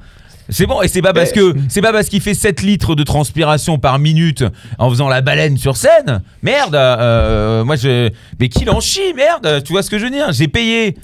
Il y avait eu un scandale sur euh, cette grosse tournée américaine qui s'appelle, euh, ce festival qui s'appelle le War Tour il y a quelques années. Oui. Et il me semble, je suis pas sûr du groupe, je- il me semble que c'était Black Veil Brides et euh, il y Ouais, avait eu bon. des photos de derrière. En fait, ils avaient une scène avec plein d'amplis Marshall, Ouais. de, de baffles. Oui. Et en fait, on voyait que c'était des baffles qui étaient vides. Oui, oui, oui, oui. Mais Oui, parce bah, que, est-ce que ça a une utilité vraiment d'avoir 32 baffles sur scène qui jouent avec des enceintes pour s'exploser les oreilles? Non, c'est juste pour donner l'impression que c'est du rock'n'roll. Non, mais Et en fait, derrière-. Derrière, c'était un ampli virtuel. Et du coup, les gens étaient super déçus et ils pensaient que c'était une supercherie ou un truc du genre. C'est du spectacle. Non, mais là, c'est un Quand tu décor, vois Kiss ou quand tu vois ACDC, bon, ACDC, il y a peut-être vraiment des, des baffes partout. De toute façon, ils sont déjà sourds. Mais. euh, Ils sont peut-être déjà morts. voilà, pour certains, oui. oui, bon, forcément. Euh, non, mais vous voyez ce que je veux dire. Donc là, la technologie, effectivement, euh, moi, ça m'a, ça m'avait, euh, ça m'avait un petit peu, euh, ça m'avait un petit peu déçu. Je vais pas le cacher. Ben, par exemple, il y a beaucoup d'artistes, euh, rock, metal, etc., où la batterie, quand ils jouent en live, il y a des samples en plus, c'est-à-dire un autre son de batterie qui est un son euh, déjà préenregistré, qui joue en même temps que le En coup parallèle, de ouais. grosse caisse, pour renforcer ce coup de grosse caisse et pour que tu aies le son euh, super fat de l'album euh, sur la grosse caisse ou sur la caisse claire, euh, à tous les coups. Bah, parce que les gens, ils, sont, ils ont envie d'entendre ça, mais je, je comprends. Mais je... bref. Voilà, là pour le coup c'est moi qui fais chier, mais je, je, je- je- moi je, je- Ça dépend des styles, je pense. Ça dépend de l'esthétique que tu essaies d'avoir. Si t'es Foo Fighters, tu vas pas faire un truc comme ça. Parce que tu as Euh, envie d'avoir cette liberté de pouvoir euh, modifier ton set, rallonger les jammer, trucs, de euh, de rajouter un solo par-ci par-là. Après, est-ce qu'on a besoin d'un solo du batteur? Non. on va pas re- retourner sur les Foo Fighters. mais euh, mais vous voyez ce que je veux dire, euh, euh, Fabien, tu, tu comprends ce que je veux dire ou euh, ou Bah, toi alors euh, moi, moi, je suis, ouais, je comprends. Alors j'ai du mal à comprendre. Moi, c'est, toujours c'est le rapport que tu vas avoir avec l'artiste. C'est-à-dire Mm. que si, si vraiment le mec il, il a un engagement à 200%, tu vois que le mec il se donne pour le public et que il a un soutien, moi je m'en fous. Par contre, effectivement, si je vois un artiste, je vois qu'il s'en bat à moitié le coquillard et qui derrière, tu sens que c'est tout, tout le chant et les trucs. Bon, je vais prendre un autre exemple. Euh, Fever euh, 333, hmm. t'écoutes, donc c'est un, un batteur, un guitariste et un chanteur. Donc Mm. déjà pas de basse. Le guitariste, euh, il fait, il fait des cabrioles pendant les trois quarts du set. Bon, tu sens bien que derrière il y a de l'appui au niveau de la guitare. Mais euh, bon bah là c'est un délire, tu vois le truc. Clairement, les mecs te font le spectacle quoi. Le chanteur, c'est n'importe quoi. Il est partout. Le guitariste, il, il saute partout. Tu demandes à quel moment il joue. Pourtant, il joue quand même. Mais ça fait partie du délire et c'est affiché quelque part. euh, Tu il faut faut être faut être moins naïf pour se dire ah ben non putain mais là il a fait un solo alors que sa guitare il la tenait. euh, Tu vois on est dans le scale des inconnus quoi. Et euh, mais mais il y a une part de de, de, de je pense d'engagement si l'artiste y a l'engagement bah, la petite partie fake que tu as à côté tu la négliges et tu la tu la tu la tolères. Par contre si c'est si y a, tu t'as pas de tolérance envers un artiste qui en plus ne se donne pas. Parce que le le concert c'est ça c'est ça que t'attends c'est de c'est d'avoir un échange euh, avec euh, entre l'artiste et le public. Et si je veux dire, si ce serait, euh, c'est sûr, euh, si ce serait Metallica et puis qu'en fait tu te rends compte que les bandes guitare euh, c'est c'est complètement fake, bah ça ça ferait chier parce que derrière tu attends un certain niveau d'un musicien, tu vois. Mais par exemple Chino Moreno, je m'attends pas de Chino Moreno que ce soit un putain de chanteur, tu vois. Ils en Euh, compris. tu sais tu sais comment ça sonne en- sur Scud, mais tu sais très bien qu'en live c'est un peu, c'est pas c'est pas top top top. Par contre euh, je sais pas moi tu tu, tu prends du Céline Dion et tu te rends compte que derrière tu vois que c'est c'est complètement fake. Ah là tu fais oh putain de la gueule de qui euh, elle, elle, elle te présente un truc avec une certaine On prétention et derrière en fait euh, c'est faux bon bah là forcément t'as une déception quoi Bah attends, si tu parles de show, euh, Jules fait des roues arrière pendant qu'il chante. Hein. Ah, en Y, hein. Euh, non bah, il, se, il se met en boule et il roule quoi ah, je, Je pense que les, nouvelles Ah, générations, les nouvelles générations se, se moquent de ça. C'est pas un débat pour eux. Que ce soit dans la musique, tu vois, dans le style musical et tout, euh, le fait de dire euh, c'est un groupe de rock, euh, mais pourquoi il y a des synthés, il y a des parties électro dedans, je pense que c'est même pas un débat pour eux, ils en ont rien à faire. Et c'est pas comme une époque où Queen euh, marquait sur leur album, euh, cet album a été fait sans l'utilisation de synthétiseurs, tu vois. hmm. Euh, tous Ouais, mais les ça c'est styles c'est sont- Brian May qui est casse-couille qui a. Ouais, ouais, Ouais, mais c'est- tous les styles sont mélangés et je pense que quand euh, quelqu'un qui est jeune va voir euh, un concert en live, euh, il a envie de vivre une expérience. Et puis c'est surtout en fait que les places de concert sont devenues de plus en plus chères et qu'il faut euh, ju- justifier un peu euh, le prix en fait. Et le prix, ça passe par l'expérience. euh, par des écrans, par des. Je sais pas, moi j'ai vu des photos Du du, spectacle. du show de Justin Timberlake, je voulais trop y aller. Après, c'était 150 balles la plage, j'y suis pas allé. Et au final, en ayant vu euh, tout le truc, le décor, etc., je me dis, bah, la prochaine fois qu'il passe, euh, j'irai quand même parce qu'il y a ce décor, etc. Et en plus, il y a un live avec des musiciens et ça a l'air trop bien. Bah, C'était Drake qui avait fait un concert comme ça où il y avait une Ferrari qui volait au-dessus Ouais, du mais public. je crois qu'il y avait juste la Ferrari un peu que- délirant comme ça. euh, voilà. Je crois qu'il se passait rien d'autre. Il y avait juste une Ferrari qui était suspendue au-dessus du, du Bercy et que. Bah, La tristesse quand même. On a tout mis dans la Ferrari, les gars. mais ouais, mais c'est ça, c'est le, tu, en- tu vas en live, surtout pour ce genre d'artiste, tu veux beaucoup plus que la musique, quoi. Tu veux, euh, tu veux t'en prendre plein la tronche, quoi. Donc, bah, forcément, il y a des trucs fake. Euh, forcément, il y a un show qui est un peu plus cadré. Puis, encore plus quand t'as mis un, quand t'as mis un bon billet, quoi. Je veux dire, euh, Non, évidemment. tu vois le prix des places par rapport à comment c'était avant, tu dis, bah ouais, putain, euh, fais chier, quoi. Et, euh, tu vas voir, euh, j'en reviens encore à Metallica, et tu fais, putain, il a pas été en place sur ces putains de roulements de, de, de grosses caisses, ça fait chier, quoi. Tu vois? Est-ce que, est-ce que par euh, exemple, pour toi, Manu, euh, si euh, toi qui aimes justement voir euh, le show de, de l'artiste, c'est-à-dire qui se donne à 100%, euh, qui casse une batterie ou je ne sais quelle connerie, parce que j'ai l'impression que c'est un peu ça qui te, qui te, qui t'excite, ton adolescence s'exprime. mais pourquoi tu vas pas voir des, des petits groupes justement plutôt que des grands groupes Ah où non, tu es, où justement, t'es sûr que tu vas surtout ce trouver? que je fais. hein. En réalité, les, les gros groupes comme Nine, comme Metallica, c'est ce qui me fait bouger sur Paris. C'est vraiment les gros, gros, gros trucs. Mais après, dans la région lilloise, je suis souvent fourré. Alors, ça parlera plus à Fabien, mais au Grand Mix, effectivement, à l'Aéronef, ou la Cave aux Poètes. Puis, euh, et puis voilà. Mais non, non, euh, je, je, voilà, très concrètement, je me retrouve plus. Je le cache pas, je préfère les petits concerts où tu ressens l'énergie de la scène en direct euh, que de me taper des gros shows. Alors après, j'a- j'adore un Nine, il y a quand même cette capacité à t'en foutre plein la gueule. Euh, il y a quand même un gros travail de scénographie, je vais pas mentir, de temps en temps, C'est j'apprécie. énorme. Même Metallica, le coup des drones, bon, t'es quand même surpris, on va pas se mentir, tu vois pas ça tous les jours, donc c'est assez balèze. Mm. C'est juste qu'après, moi, je suis un casse-couille, je suis un peu, je suis censé être le mec un peu blasé puisque je suis là pour faire des critiques. Et donc forcément, quand je vois que c'est la même setlist, je me dis bon, c'est cool sur le moment, mais c'est dommage, ça tue l'envie de faire d'autres concerts. Mais on s'en bat les couilles parce que ça qui se pose cette question-là, en réalité, pas grand monde. Mm. Donc, euh, donc non, non, après, tu as raison, Pierre, de ce point de vue-là, je, je, quand- je prends quand même beaucoup plus de plaisir sur les petits groupes. Euh, je regarde régulièrement, euh, je le cache pas, là, les, les concerts reprennent. Donc l'aéronef, par exemple, ou le Grand Mix, pour les citer, commence à communiquer sur des artistes. Il y a des artistes que je ne connais pas. Bon, je vais écouter euh, deux, trois singles et puis ça suffira pour que j'aille y jeter un œil en live et voir ce que ça donne et sûrement avoir de, très bonnes surprises.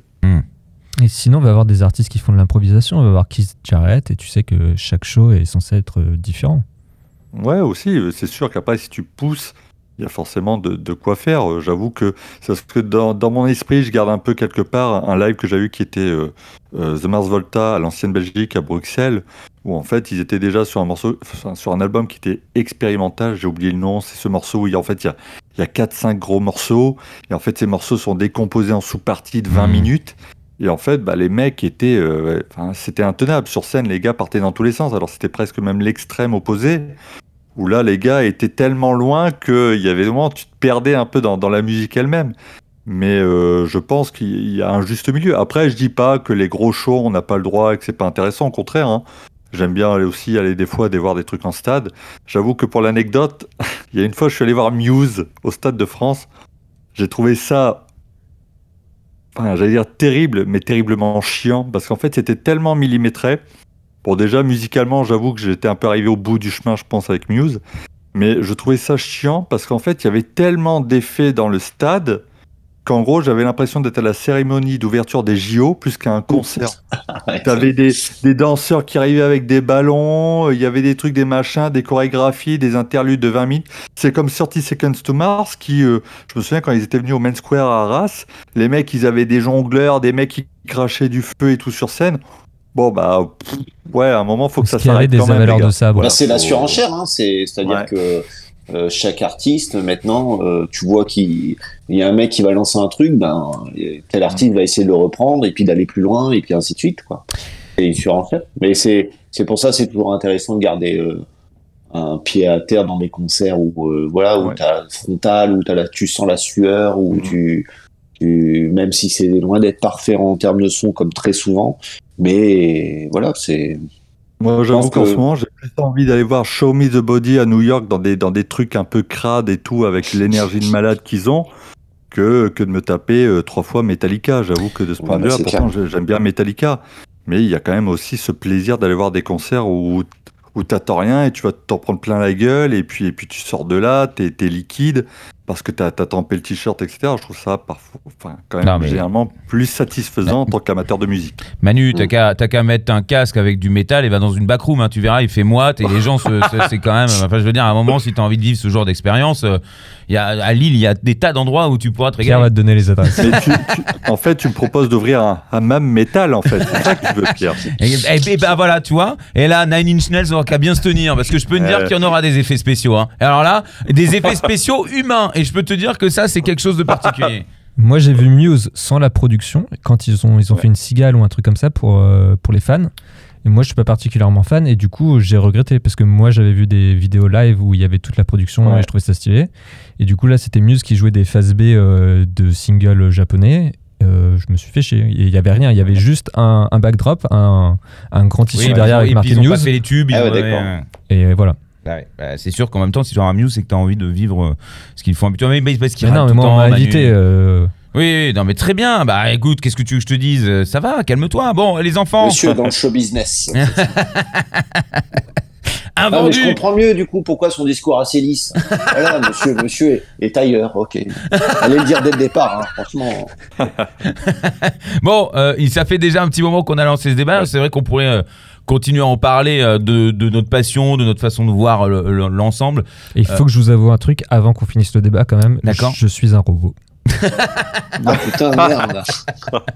C'est quand même vachement bien fait. C'est pour ça que t'as des pieds sans, sans, sans doigts de pied. Là, tu es ah, comme Astro Boy. Eh ouais, je suis vieux.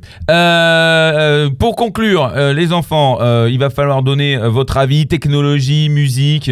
Est-ce que tout ça, donc, euh, ça bousille euh, l'ensemble ou est-ce que, bon, bah, pourquoi pas? Euh, Fabien Bah, on est au bout. euh, J'ai juste espoir dans l'alternatif et l'underground, c'est tout. Oui, mais tu, Voilà. tu, tu penses, voilà, tu, toi t'aimes pas, mais, euh, non, mais clairement, c'est on, on est au bout et je suis pas, je suis pas pour au sens où c'est c'est pour forcément, euh, je veux dire, altérer, Hmm. euh, pour, pour altérer la musique, quoi. Bon, de toute façon, je pense des mouvements alternatifs, il y en aura toujours. Ça, c'est, c'est le principe Ah bah oui. aussi de l'homme. Sinon, il n'y a pas de, voilà. Hein. Euh, Ilan, Ma conclusion, envoyez-moi vos MP3, comme ça ça prend moins de place dans ma boîte mail et je le- ne les écouterai pas. très bien. Euh, et sinon, ta, ta conclusion, euh, la vraie. Non, parce que si c'est pour nous faire une vanne. euh, Euh, mais la technologie, moi je suis un peu effrayé par le, par le big data et l'intelligence artificielle. Enfin, effrayé. Je suis concerné en fait et je m'interroge sur le fait que peu de gens euh, s'interrogent à ce sujet-là. Que les gens euh, vivent avec leur téléphone, avec leur ordinateur, leurs appareils connectés et font comme si c'était tout était normal et que ça ne bouleversait pas nos vies, ça ne bouleversait pas l'humanité et le rapport qu'on a aux autres. Mais euh, bah on est dedans, donc on est dedans. Mm. Pour faire 100, en fait, il faut pas avoir de carte de crédit, pas avoir de ah téléphone, bah, il faut, il faut, faut pas être faire du tout déconnecté les de tout. qui sont à faire. Oui, bien sûr. Ça, Donc c'est très difficile. Bon, ok, donc ta conclusion, c'est qu'on est tous foutus. Ok, alors bon, ça fait deux bonnes conclusions. Manu Ah, je vais pas être plus optimiste, hein, malheureusement, méfiance, puisque j'ai un petit peu peur que, à l'heure actuelle, devant, dans un secteur qui est ravagé enfin, financièrement, bon, la, volonté financière de certains euh, prédomine sur la qualité artistique et que euh, le jour où les ordinateurs seront suffisamment autonomes pour sortir des choses par eux-mêmes, euh, on se retrouve face à ce genre de choses. Hein. Faut pas oublier que, par exemple, il y avait il y a un artiste musical créé de toutes pièces hein, qui, était là pour, pour permettre en fait de vendre des produits qui était, si je retrouve son nom, alors c'est FN Mecha. Donc c'est un mec qui a été, un personnage qui a été créé par deux businessmen et qui expliquait qu'en gros, euh, l'avantage de, de, de l'artiste virtuel, c'est qu'il ne vieillit pas, il ne s'énerve pas, il ne se dispute pas avec vous. Bon, c'est un petit peu ça qui me fait peur sur le long terme. Et il y avait celui qui passait du silence aussi sur Spotify et qui touchait des thunes. Ah oui, exact. Oui, bon, bah, après, l'humanité, est-ce qu'elle est aussi hein Est-ce qu'il y a Spotify en Russie? Euh, Il y a euh, VK, c'est à peu près la même chose. Euh, moi, je vais donner ma conclusion, je vais essayer d'être un peu positif.